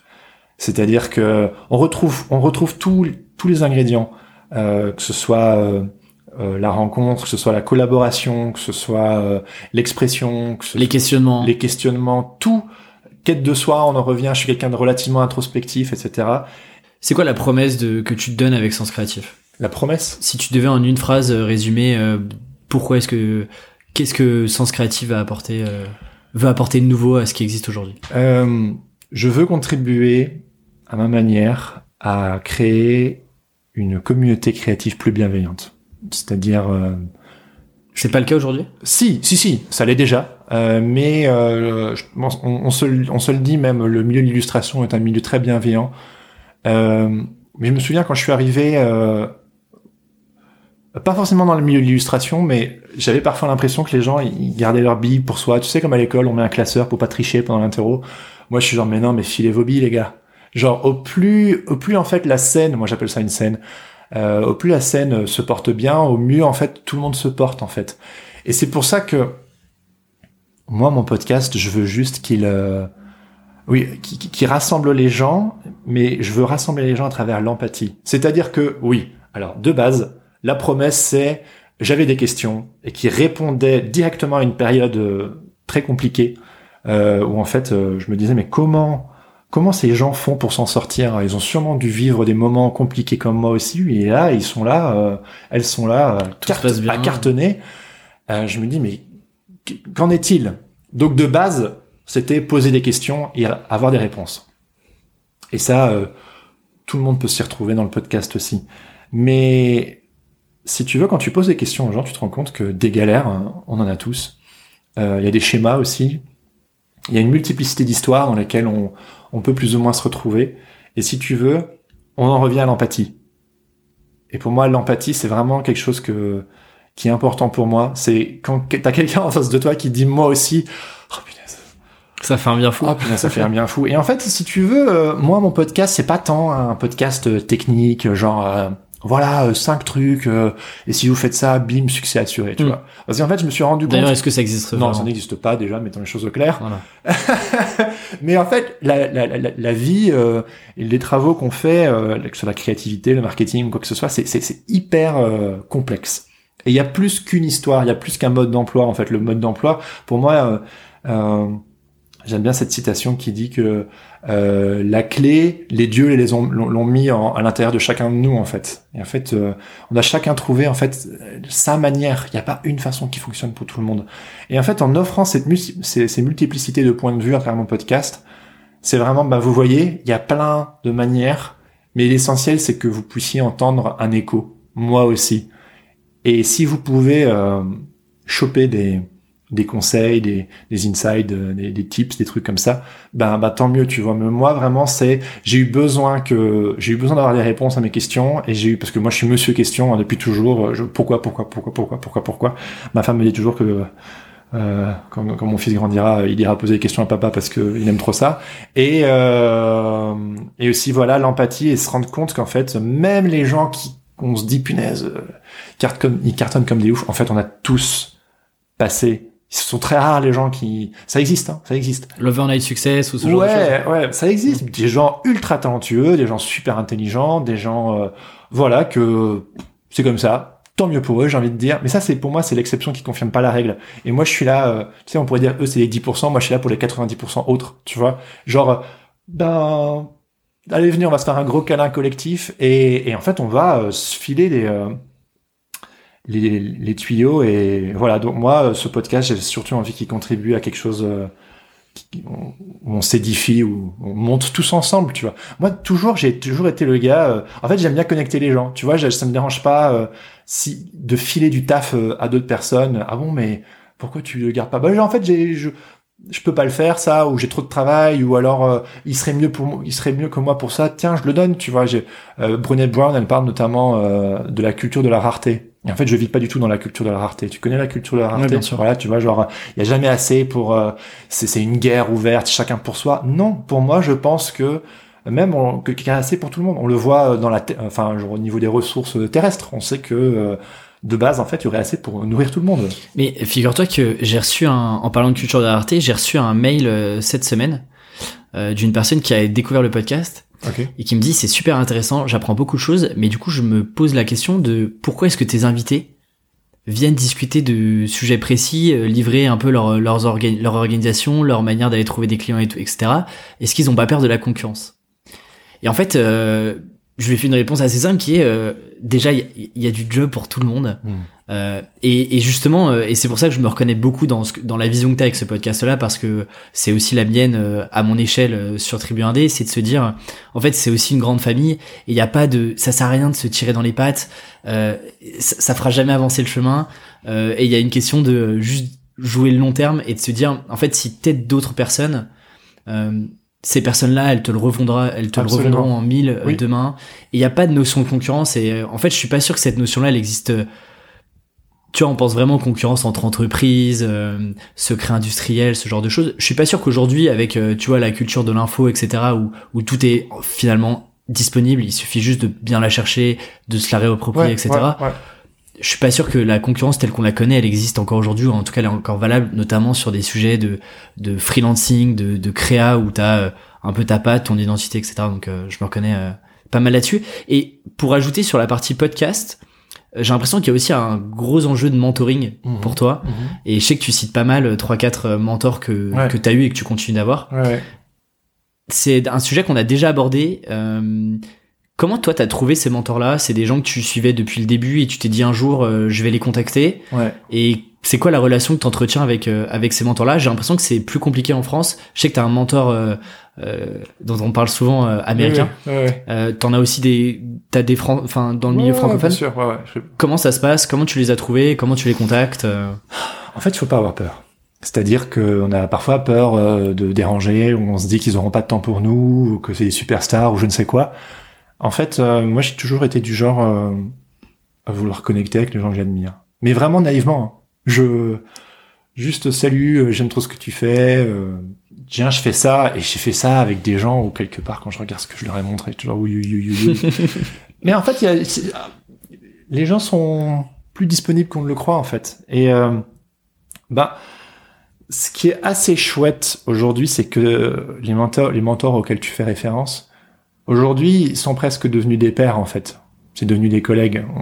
On, est devenu euh, un peu des égaux. Euh, enfin, égaux. Voilà. À égalité. Égalité. Ouais. Mais Alors, c'était ils ont- moins le cas au début. Ouais, voilà, en fait, c'est ça. Ils, ils ont, ils ont beaucoup plus d'expérience que moi, évidemment. Donc, euh, dans, dans les mentors, il y a euh, Andy G. Pizza, qui est aujourd'hui le, le, le sponsor de, euh, de, de, Sens cré- de Sens Sens Créatif. Qui, qui s'inscrit un peu dans cet ADN euh, euh, au niveau de, au niveau de l'esprit. Euh, avec Andy, on se parle depuis, je sais pas, Tu disais 9 ans, 9 10 ans. ouais, 9-10 ans par Internet, tu vois. Donc du coup, euh, c'est des Internet buddies, comme on dit, tu vois, en anglais, où en fait on se parle, euh, et puis après, il a lancé son podcast. Je pense que c'est le premier podcast que j'ai écouté dans ma vie, en fait. Et puis, euh, et- en fait, si tu veux, au début de ma carrière, j'ai commencé à écrire à des gens. Euh, donc, euh, donc il y avait Andy G Pizza, donc il y a Laurent Bazar qui pendant longtemps aussi était un mentor, qui aujourd'hui est mon binôme, tu vois, quelque part, on Mhm. fonctionne beaucoup en binôme. Euh, dans un autre, re- enfin il y a eu dans un autre registre, il y a eu Mike Stefanini qui est le premier inv- invité sur euh, sur mon podcast et, euh, et Claude, c'est voilà, ces quatre-là, c'est un peu été des personnes un peu référentes pour moi. Et en fait, au début, euh, je dis toujours aux gens quand vous vous lancez, mais n'ayez pas peur de saouler les gens. Enfin, dans le sens où déjà, euh, si vous avez peur de saouler les gens, il est probablement, il est probable que vous n'allez pas les saouler parce que vous serez, euh, enfin, si vous n'êtes pas là en mode euh, les gaver. Enfin, tu sais, si tu as déjà le, le souci de, de bien faire, enfin, tu, tu, tu prends des précautions quand même. Bien pas sûr. là pour les embêter. Et en fait, ils sont là. Donc moi, ils ont, je, leur, je les ai, je, je leur ai posé plein de questions à mes débuts, plein, plein, plein, des mails, des, des coups de téléphone, des déj et tout. Et en fait, tant que t'es reconnaissant, que tu t'es respectueux de la relation, etc. Tu vois, ils avaient beaucoup plus d'années d'expérience que moi. En fait, euh, quand ils ont en face d'eux quelqu'un qui, qui est motivé, euh, eux ils sont motivés aussi, donc ça leur fait plaisir, tu vois. Euh, quelqu'un qui est peut-être moins désillusionné, j'en sais rien, tu vois, qui a envie de bouffer le monde, bah allez hop, on donne, on donne, on donne, on donne, on donne. Et euh, Et tu leur demandais ton leur avis sur tes travaux, tu leur envoyais c'était plus des questions ou parfois tu leur tu leur montrais un peu ce que tu faisais et tu demandais voilà qu'est-ce Ouais, que vous pensez. Ça allait de qu'est-ce que tu penses de ce boulot, de comment démarcher, de l'administration, de je suis perdu avec euh, euh, ouais, l'administration, j'en reviens tout le temps, mais c'est vraiment la bête noire des, des artistes. Euh, et puis aussi euh, dans les périodes difficiles, tu sais, de dire est-ce que tu as vécu ça aussi Toi, Ah ok, bon ça va, moi aussi, euh, Je suis rassuré. je suis rassuré. Et puis en fait, on en parlait tout à l'heure, ben tu donnes, tu récoltes, et en fait ils m'ont donné, et du coup, ben en l'occurrence, ben j'ai envie de leur rendre, tu vois, notamment pour, par, à travers le podcast, j'ai notamment invité euh, euh, Mike et, euh, et Claude euh, dessus. J'ai aussi incorporé Andy en tant que en tant que sponsor. Le, le, le jour où si, si je revois Andy, euh, je, je vais sûrement faire une interview en anglais, la seule en anglais, mais je vais la faire, tu vois, parce que en fait, quand les gens te donnent, t'as tellement bénéficié, t'as juste envie de leur rendre en fait, et euh, je trouve que c'est important. C'est c'est normal, c'est le, le, le retour des choses. Donc euh, voilà, en fait, c'est très simple. T'écris, tu téléphones, tu parles, t'as pas peur. Et puis si tu si t'abuses un tout petit peu, tu t'excuses. Moi en l'occurrence, ça m'est jamais arrivé. Ils m'ont jamais dit euh, tu saoules, euh, allez, laisse-moi tranquille. Non, mais je trouve que et du coup, ce podcast est aussi une bonne excuse pour aller rencontrer des gens Ah, et, et leur poser euh, toutes tes questions. Et d'ailleurs, j'avais, je sais plus si on en discutait ou je l'ai lu ou je sais plus, mais t'avais déjà le matériel il y a quelques années Ouais. et t'as jamais lancé ce podcast-là. Ouais. Pourquoi tu l'as pas lancé avant Ouais. Et pourquoi c'est ce podcast-là arrive en avril 2019, euh, un peu comme ça, enfin un peu comme ça. Il y a, y a une suite logique, Ouais, ouais. ce qu'on se disait, mais Bah, pourquoi pas avant? en fait, j'avais un projet de podcast avec un pote, et puis en fait, pour x, y, z raison, ça s'est pas fait. On voulait le faire ensemble, et du coup, moi, je suis, je suis quelqu'un de très, euh, très littéral pour le coup, très très littéral. Si, si on me dit on va faire ça, bah, ok, je vais acheter le matos, tu vois, je vais acheter le meilleur matos. Euh, euh, je vais pas faire les choses à moitié. Ouais, bien sûr. Et puis en fait, euh, bon, ça s'est pas fait, c'est un peu tombé à l'eau. Et, et je suis dans cette période où euh, je me rendais compte que j'écrivais beaucoup. Aussi, je pense que au début, j'a- j'a- j'abordais le podcast en en mode duo, mais tout de suite, euh, tout seul, je me sentais pas la légitimité. Alors cette fameuse légitimité euh, dont on parle beaucoup en France d'ailleurs. Et euh, si tu veux, Daring Greatly, enfin A Tribute to Daring Greatly, mon premier zine, c'était une manière pour moi de tester les eaux. C'est-à-dire, je trempais juste mon pied dans l'eau, je partageais un, un tout petit peu mes histoires. Genre, euh, est-ce que c'est ok publiquement d'être moi et de vous partager de manière ouverte ces sujets que j'ai à cœur? Puis j'ai vu qu'au final, euh, Ça prenait bien. ça prenait. Tu vois, c'était genre, Mhm. ouais, c'est cool. Ok, donc euh, c'est ok d'être moi. Bon, deuxième zine, on va un peu plus loin où j'ai décidé, euh, Braving the Wilderness euh, aborde beaucoup plus les territoires inexplorés. C'est-à-dire que là où Daring Greatly, c'était plus genre, euh, voilà là où j'en suis aujourd'hui. Le deuxième, c'était genre, je vais aller explorer. Moi, je parle de la petite map de Age of Empire. Au début, tu commences, tout est noir et puis tu as juste, juste ton petit bout de terrain et puis après tu vas explorer. Donc j'ai commencé à explorer ces choses et je me suis senti beaucoup plus libre, libre d'explorer, de, de pousser les carcans qui étaient les miens et tout. Et en fait, fort de cette expérience, je me suis dit mais prenons ça au next level. D'où le, d'où le podcast. Donc en fait, il y a une sorte de suite logique. Je pense que si j'avais fait le podcast il y a deux ans, Il aurait pas la même identité qu'aujourd'hui. euh, et en fait, il aurait pas la même résonance parce que j'aurais pas appris toutes ces choses non Mhm. plus. J'aurais pas eu tout ce parcours. Et puis aussi, comme on l'a vu avec euh, le Zine, le Kickstarter, j'ai commencé à fédérer une petite communauté, pas, pas très grande, hein, mais quand j'ai sorti le podcast, du coup, en fait, c'était pour eux. Et en fait, ce, ce eux est devenu plus gros aujourd'hui. Mais euh, il faut commencer quelque part. Il faut savoir à qui tu t'adresses. Et, et d'ailleurs, t'as et c'est très en lien avec euh, te livrer aussi. Tu fais des épisodes solo, chose Ouais. que je fais pas. euh, ouais. J'en ai fait un, mais à moitié. Ouais. J'avais une, j'avais deux questions à, à ce propos. C'est comment est-ce que tu prépares ces épisodes solo? Parce que bien sûr, ça se prépare pas comme une interview. Non, non. Euh, et pourquoi avoir fait ces épisodes-là tout seul? Mm. plutôt que de continuer à faire des interviews Alors, je sais pas par laquelle tu veux commencer. Euh, attends, la première, c'était quoi? Euh, comment est-ce que tu alors Ah oui, comment le comment- pourquoi, comment- le pourquoi puis le comment. le, le pourquoi bah en fait de base pareil j'avais un petit peu ce syndrome un peu mais je suis qui pour pour raconter pour faire des monologues tu vois? Genre euh, les autres personnes que j'interviewe sont beaucoup plus intéressantes que moi. J'ai toujours été un passeur d'informations, en fait, si tu veux. C'est-à-dire, aussi loin que je puisse penser, j'ai toujours été quelqu'un qui, qui lit des histoires, enfin, qui lit des livres, qui, qui, qui est inspiré par telle ou telle chose. Euh, je, suis, je suis un peu un boulimique culturel. Et en fait, j'ai toujours été le gars, vous devriez regarder cette vidéo, lire ce livre, regarder ce film, écouter cette personne, écouter ce talk. Et en fait, je me suis rendu compte que j'ai, en fait, comme si je m'imposais. Tu sais, genre les gens, ben, peut-être, mais on, décidera nous-mêmes. Tu vois Et du coup, je dis genre, mais en fait, c'est vraiment des trucs trop bien. c'est vraiment des trucs trop bien. Pourquoi vous vous en privez? Je ne comprends pas. Pourquoi vous en privez? Et le podcast, pour moi, c'était... Euh, ok, vous, vous, je, vous recommande ça, vous voulez pas le lire? Bon ben c'est pas grave, je vais faire un podcast où je vais directement aller poser les questions aux gens que je me dis ils ont des choses intéressantes à, partager. Et en fait, il y a ce truc, on en revient à l'empathie. En fait, le podcast, on met nos écouteurs et en fait, on est dans un état d'esprit d'empathie directe parce qu'en fait, on veut écouter. La personne écoute. Elle peut choisir d'écouter ton podcast ou pas. Ouais, mais je trouve que c'est pas la même chose, c'est pas la même posture que t'es tout seul ou alors que t'as un invité et donc tu laisses la parole à l'invité. Non, non, j'y viens, j'y viens, j'y viens, absolument. Mais donc, du coup, dans un premier temps, c'était genre, écoutez ces gens, tu mm, vois. Mm. Parce que si vous voulez pas m'écouter moi, écoutez ces gens, tu vois.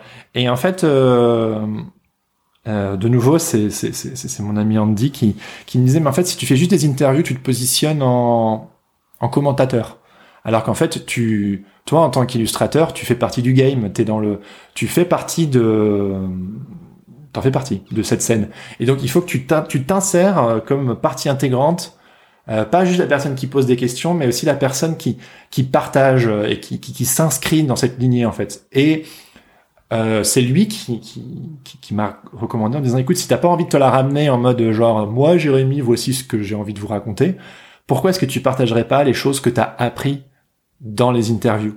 Et c'est en ça que jusqu'à aujourd'hui, euh, je fais toujours trois interviews à monologue, trois interviews à monologue, et je pars toujours d'une base de ce que de ce que j'ai appris. Après, je me suis bien rendu compte au fur et à mesure que c'est juste une excuse pour euh, aborder des thématiques euh, qui me qui me plaisent, qui m'intéressent. Et si tu veux, c'est un bout de ficelle que que je chope euh, dans mes interviews, que ensuite je développe à ma sauce. Mais euh, c'est en ça que t'as cette excuse là quoi. J'ai cette excuse là, mais aussi je, je, je, je, j'assemble mon podcast de manière un peu stratégique, c'est-à-dire que je, euh, moi il y a, y a une liste phénoménale de gens avec qui j'ai envie de discuter. Je suis déjà en train de planifier la saison 2, la saison 3, tu vois. On en parlait la dernière fois où je, je place un peu les choses, tu vois, de manière un peu euh, euh, stratégique mais organique. Je suis pas un petit peu. Euh, il y a des gens que je pourrais que je pourrais interviewer aujourd'hui, mais en fait je me dis non, en fait il serait mieux euh, milieu 2020 dans cette période, etc. Parce que je vois les thématiques et alors je les rassemble pour me permettre de faire un monologue derrière. Et enfin bref, tu vois. Et, ouais. et, et, et, comment je prépare un monologue? Ben comme un talk. Enfin j'adore parler. C'est scripté du coup ou pas? Euh, Ouais, j'écris. Ouais. En fait, je comme mes intros, mes outros j'adorerais, je te promets Alexis, j'adorerais être euh, parler en spontané. C'est-à-dire, euh, je trouve que c'est tellement. Moi aussi, j'aimerais bien. Mais oui, il y a des gens ils le font et ça sonne méga bien. Et je sais que quand je, lis mon texte et j'essaie de mettre de l'expression et de temps en temps j'improvise un mini morceau dedans, euh, je trouve ce mini morceau beaucoup plus fun que tout le reste où je lis mon texte. Mais bon, voilà, j'essaie d'y mettre de l'expression. J'ai fait du théâtre, j'essaie de pas être trop mono monocorde, enfin tu vois. Et euh, et en fait, euh, vu que j'aime écrire, on en revient à ça, et on en revient à cette communication claire, cette synthèse que j'ai besoin. En fait, euh, je prends tout ce que j'ai appris et les sujets qui sont importants, et en fait, j'hiérarchise ma pensée. Tac, tac, tac, tac, J'écris, euh, je pense, je passe deux journées dessus, enfin pas deux journées entières, mais genre deux fois deux, deux fois deux fois deux, deux blocs de, de, de temps où j'écris une dizaine de pages Ouais, parce que tes épisodes font euh, entre 30 et, euh, 30 et 40 minutes. 40 minutes, ouais, ouais c'est ça. Et en fait, boum, euh, et au fur et à mesure du temps, du coup, je hiérarchise, je suis genre, ah, ce morceau-là, il irait mieux là, il y a des trucs que j'ai complètement changé, puis que j'ai, j'ai réécrit, et puis après, euh, voilà, je, je les lis, je les raconte. Mais tu vois, c'est aussi simple que ça, j'écris, c'est comme si je lisais euh, les petits textes que j'avais écrits pour mes zines à l'époque, sauf qu'il y avait de l'audio. Et en fait, je me rends compte que à travers ça, il y en a pour tout le monde. Il y a des gens qui me disent euh, qui n'ont pas le temps d'écouter des interviews d'une heure, euh, une heure et quart, mais qu'ils adorent euh, écouter les monologues parce que c'est une, synthèse. une synthèse, tu vois. Et puis il y a des gens qui, qui, qui, sont beaucoup plus dans le dans le dialogue et qui veulent pouvoir aller profondément avec les gens et qui préfèrent les interviews. Du coup, je suis content parce que ça en fait pour tout le monde. Et aussi moi, oui, en fait, Je suis illustrateur, euh, je fais du podcast, mais je suis aussi très intéressé par euh, le public speaking, par euh, la prise de parole. J'en fais déjà un tout petit peu. Très bon exercice du coup pour toi. Bah en fait c'est ça. Tu vois par exemple, bon cet épisode, tu m'as dit sortira en janvier, mais là dans deux semaines on va avec mon binôme Laurent justement de nouveau, on va faire, on va parler du, du sujet lost, de se perdre dans nos carrières lors des creative mornings, tu vois. Et j'ai déjà fait, euh, j'ai déjà présenté deux fois mon boulot lors des Meet the Talent euh, au laptop, là où je bosse actuellement. Euh, en fait, euh, j'ai déjà fait à, à, d'autres endroits. Bon, voilà, je suis pas là pour name dropper, mais et en fait, j'aime trop, en fait, partager. Et c'est une flèche de plus à mon arc. En fait, il y a des, y a des artistes qui ont pas besoin de tout ça parce qu'en fait, ils, moi, ils font des, ils font des cathédrales. Tu vois, leur boulot, c'est T'as la bouche. C'est de leur favori, quoi. C'est magnifique. Mm. C'est de ouf, tu vois. Moi, euh, ben, je fais, je, pense que je fais un, bon travail qui est cohérent avec qui je suis, avec ce que j'ai envie de communiquer, mon style, mes influences et tout. Franchement, euh, voilà. Mais euh, comme je t'ai dit, moi, mon but, c'est que les gens disent ah j'ai compris, pas genre ça te défonce, c'est un truc de fou furieux. Du coup, vu moi mon but, c'est de connecter avec les gens et de communiquer. Le podcast et la prise de parole, ce sont deux autres angles qui me permettent d'assouvir ce, ce besoin de et cette envie de partage, de connecter, de d'hierarchiser, de. Alors comment comment t'organises euh, une semaine chez Jérémy? C'est quoi? C'est c'est des blocs de temps euh, entre euh, tes side projects, enfin que j'appelle side projects, qui sont des gros projets, tes bah tes tes missions en tant que freelance, en tant qu'illustrateur.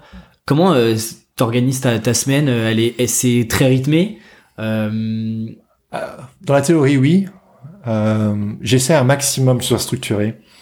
Je suis quelqu'un de très structuré de base. Après, euh, notamment avec le podcast, les interviews, toi, tu as sûrement ça aussi. Tu dois t'adapter à l'agenda des gens.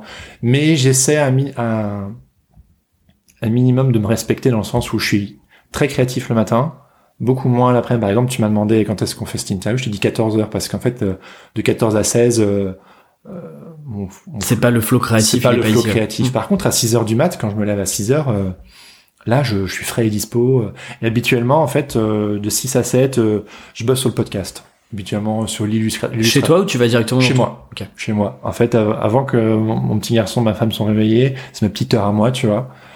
Le monde est, le monde est silencieux et juste personne ne peut m'appeler, un client ou quoi que ce soit. C'est mon petit moment à moi. Donc 6 à 7 podcast. 6 à 7 podcast. Avant, c'était le Ninja Project. Maintenant, c'est le podcast.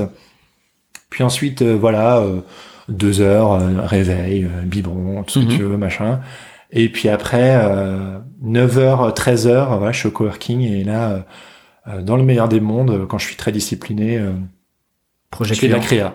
Donc les clients, majoritairement, l'illustration, et puis euh, début d'après-midi, bah là, euh, je vais faire de l'editing du podcast, ou je vais euh, préparer une interview, ou je vais faire de l'admin, ou je vais faire des emails, ce genre de choses.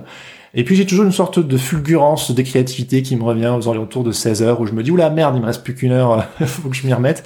Et là, euh, il me reste une heure ou deux, et je, je je vais voir dans mon agenda, j'ai des, je vis avec des to-do en fait, et puis je me dis bon alors si j'avance là-dessus, par exemple, tu vois. Euh... Si tu fais des to-do euh, avant de te laisser continuer dans ta réflexion, c'est des to-do papier, il y a des outils que tu Mon utilises. téléphone. Ok. Mon téléphone, bêtement, bloc-notes. Voilà. Très bien. Euh, matin, après-midi. Euh, et euh, tu vois, par exemple, le, le matin, je vais traiter mes illustrations au niveau du concept, des croquis, la colorisation, etc. Et une fois que tout ça c'est défini, bah, par exemple l'après-midi, quand je suis en train de digérer ou de comater, et c'est purement technique. Tu sais, T'as pas besoin de réfléchir, tu sais comment mhm. Photoshop, euh, comment Illustrator fonctionne. Et en fait, je vais mettre un podcast. Hop, cerveau off, j'écoute un podcast et en fait, je fais du coloriage. Euh, je, je, je, je travaille mon dessin euh, en mode automatique parce que mon croquis, mon idée, mes couleurs sont déjà définies. je suis purement dans l'exécutif, donc je fais que l'exécutif l'après-midi. Donc voilà, créativité le matin et l'après-midi, exécutif, admin et les trucs qui demandent pas de la créativité visuelle, on va dire. Très clair. Voilà. Je te propose de passer aux dernières questions du podcast. Allez, c'est parti. Première question sur ta représentation de la réussite. Euh, bah, c'est c'est c'est une réponse que tu as déjà entendue, mais c'est vraiment comme ça que je le conçois aussi. Pour moi, euh, je n'ai aucune autre prétention que vivre une vie qui est en cohérence avec qui je suis, avec ce dans quoi je crois. Euh, et, et, je pense aussi d'un point de vue professionnel de gagner décemment sa vie. Voilà. Si si j'arrive à, à, bien gagner ma vie, ça veut pas dire de, devenir riche. Après, euh, je vais pas cracher dans la soupe si ça se fait, tu vois. Mais euh, mon but c'est si si je peux, voilà, juste continuer à faire ce que j'aime et euh... oui, c'est quand même un rêve de gosse que tu es en train de. Ah oui. Non, mais j'ai jamais changé. Euh... Moi, j'ai depuis que je suis né, je veux faire ce que je fais là. Sauf que je, je, je l'abordais que du. Euh, moi, quand je serai grand, je ferai du dessin. Et puis, en fait, euh, j'ai découvert plus les nuances, euh, tu vois, notamment avec ce côté de communication, de communicant, tout ça. Je pense que si j'arrive à presque m'accomplir à travers les autres, tu sais, en donnant aux autres, en voyant que en fait ma vie est un sens. Pourquoi mon podcast s'appelle Sens Créatif? Deux raisons, double sens, un sens, une direction, on donne une direction. Allez, on va par là, c'est par là. Et sens créatif, sens parce que j'ai besoin que ma vie ait du sens. En fait, je suis quelqu'un qui est dans l'incapacité totale de poser un acte créateur ou quoi que ce soit si ça n'a pas de, sens en fait. Je Start with Why de Simon Sinek, tu vois, j'ai besoin que mon Why il soit très très fort. Mm. En fait, si tu vois, j'aime le dessin, je dessine depuis que je suis tout petit, j'adore ça et pourtant euh, juste dessiner pour dessiner, euh, ça m'intéresse pas. J'ai besoin qu'il y ait un sens. Et moi, je sais que ce qui me fait me lever le matin, c'est ma fameuse question, ma première question. J'allais te la poser juste après. Ah, vas-y. Non, non, vas-y. Là, euh, ce, qui, ce, qui, me fait lever le matin, c'est que euh, ce que je fais a du sens, que ça serve à quelque chose, que, que mon existence, euh, c'est que, que, que j'ai pu contribuer à quelque chose de, de bon et de positif euh, sur cette planète, tu vois. Alors, euh, j'ai pas du tout la prétention de, de, changer le monde, mais si je peux, moi j'aime bien, euh, c'est hyper bateau, ok, mais cette fameuse phrase de, de Gandhi qui dit euh, soyez le, sois le changement que tu veux voir dans ce monde. Euh, moi, c'est vraiment ma philosophie. C'est-à-dire, il y a des choses que je veux voir, des choses que je qui me paraissent importantes, et donc du coup, je veux l'incarner. Pour moi, c'est important d'incarner ce en quoi on croit, pas juste du blabla, des grandes idées, euh, blibli blablabla, et c'est eux qui doivent changer, c'est les autres que c'est le système qui va pas, tatata. Moi, je suis genre, un, un, un. je commence par moi. Et ensuite, en me changeant moi, je pense que je permets au système de changer, c'est-à-dire que les personnes qui, qui, qui m'observent, ils peuvent être touchés ou pas, hein, il y a pas de, il y a plusieurs voies pour arriver à la, mhm. à la même destination. Euh, si ça les inspire, bah tant mieux. Tu vois, j'ai l'impression d'avoir contribué à quelque chose sur cette planète, quoi. Et d'ailleurs, euh, une question vient sur euh, tes objectifs, euh, du coup plutôt professionnels, mais mm. est-ce que tu te fixes des objectifs en début d'année par rapport à, à ce que tu as envie de d'avoir comme impact sur l'année ou pas du tout?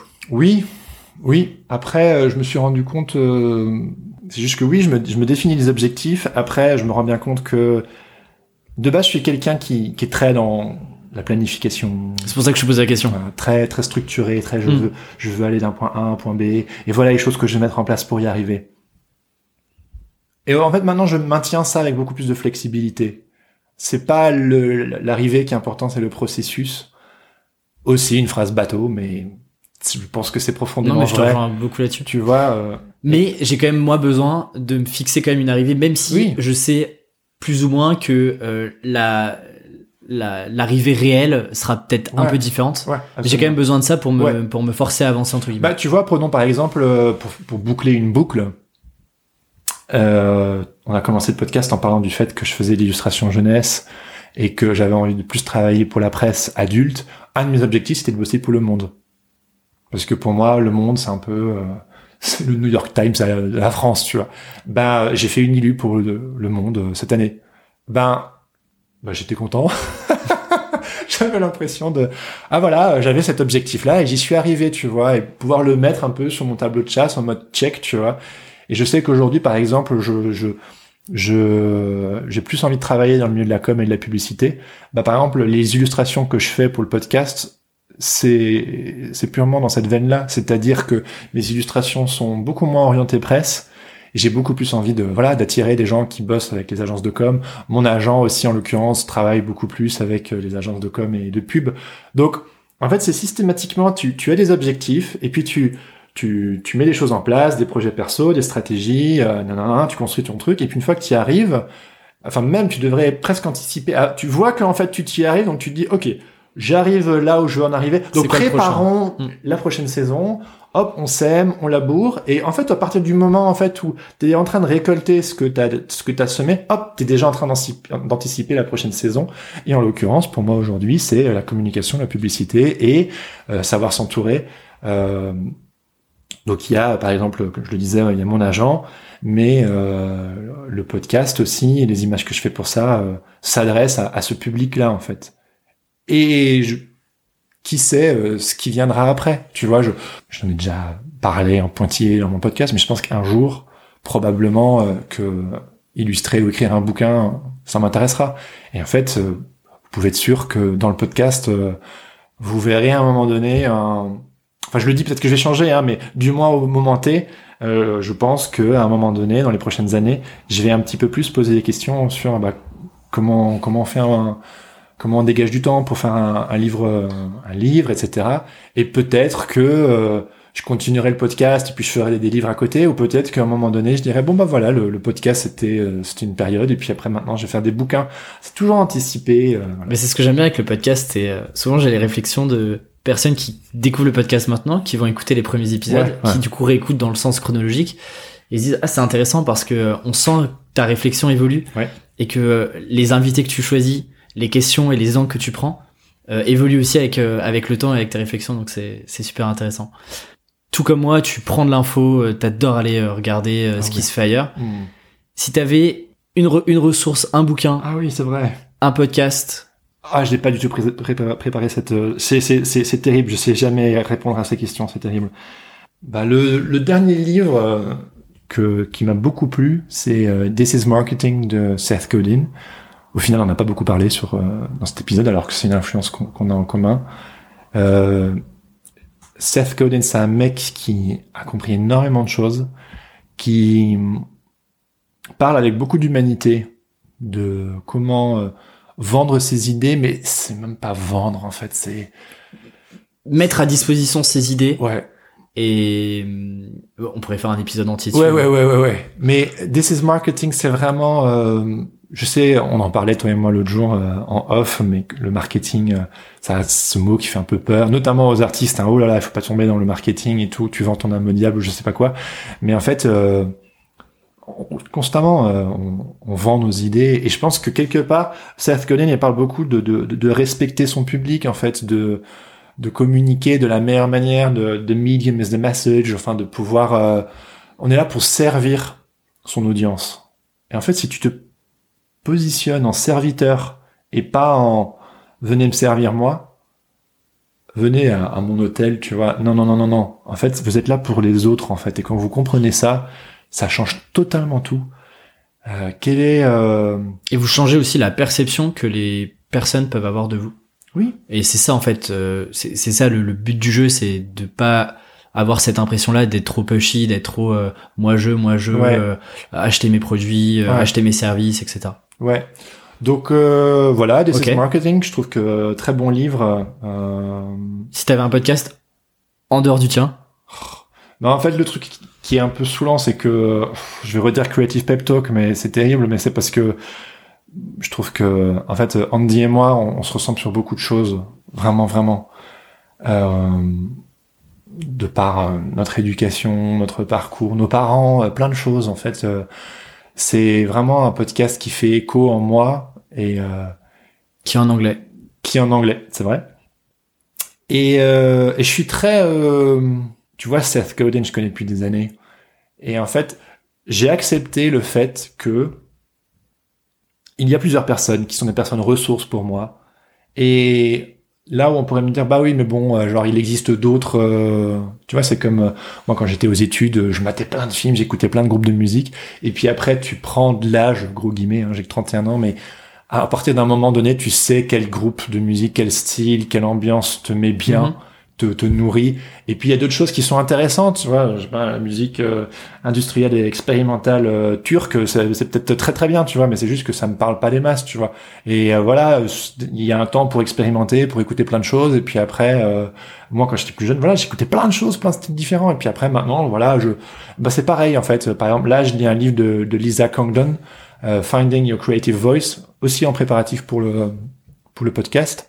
Ben, euh, ben voilà, Lisa Conglon, c'est une de ces auteurs et illustratrices qui, qui, me parle beaucoup et qui me nourrit. Et je vais pas aller euh, juste pour me déculpabiliser de constamment aller m'abreuver au, au, même truc. Ah non, mais c'est ok. Il y a, non, non, y a pas de jugement. Hein. Non, non, je sais, mais c'est juste que je, je, sais que quelque part, euh, ceux qui me connaissent, ils savent que je vais systématique, systématiquement parler de, de Creative Pep Talk.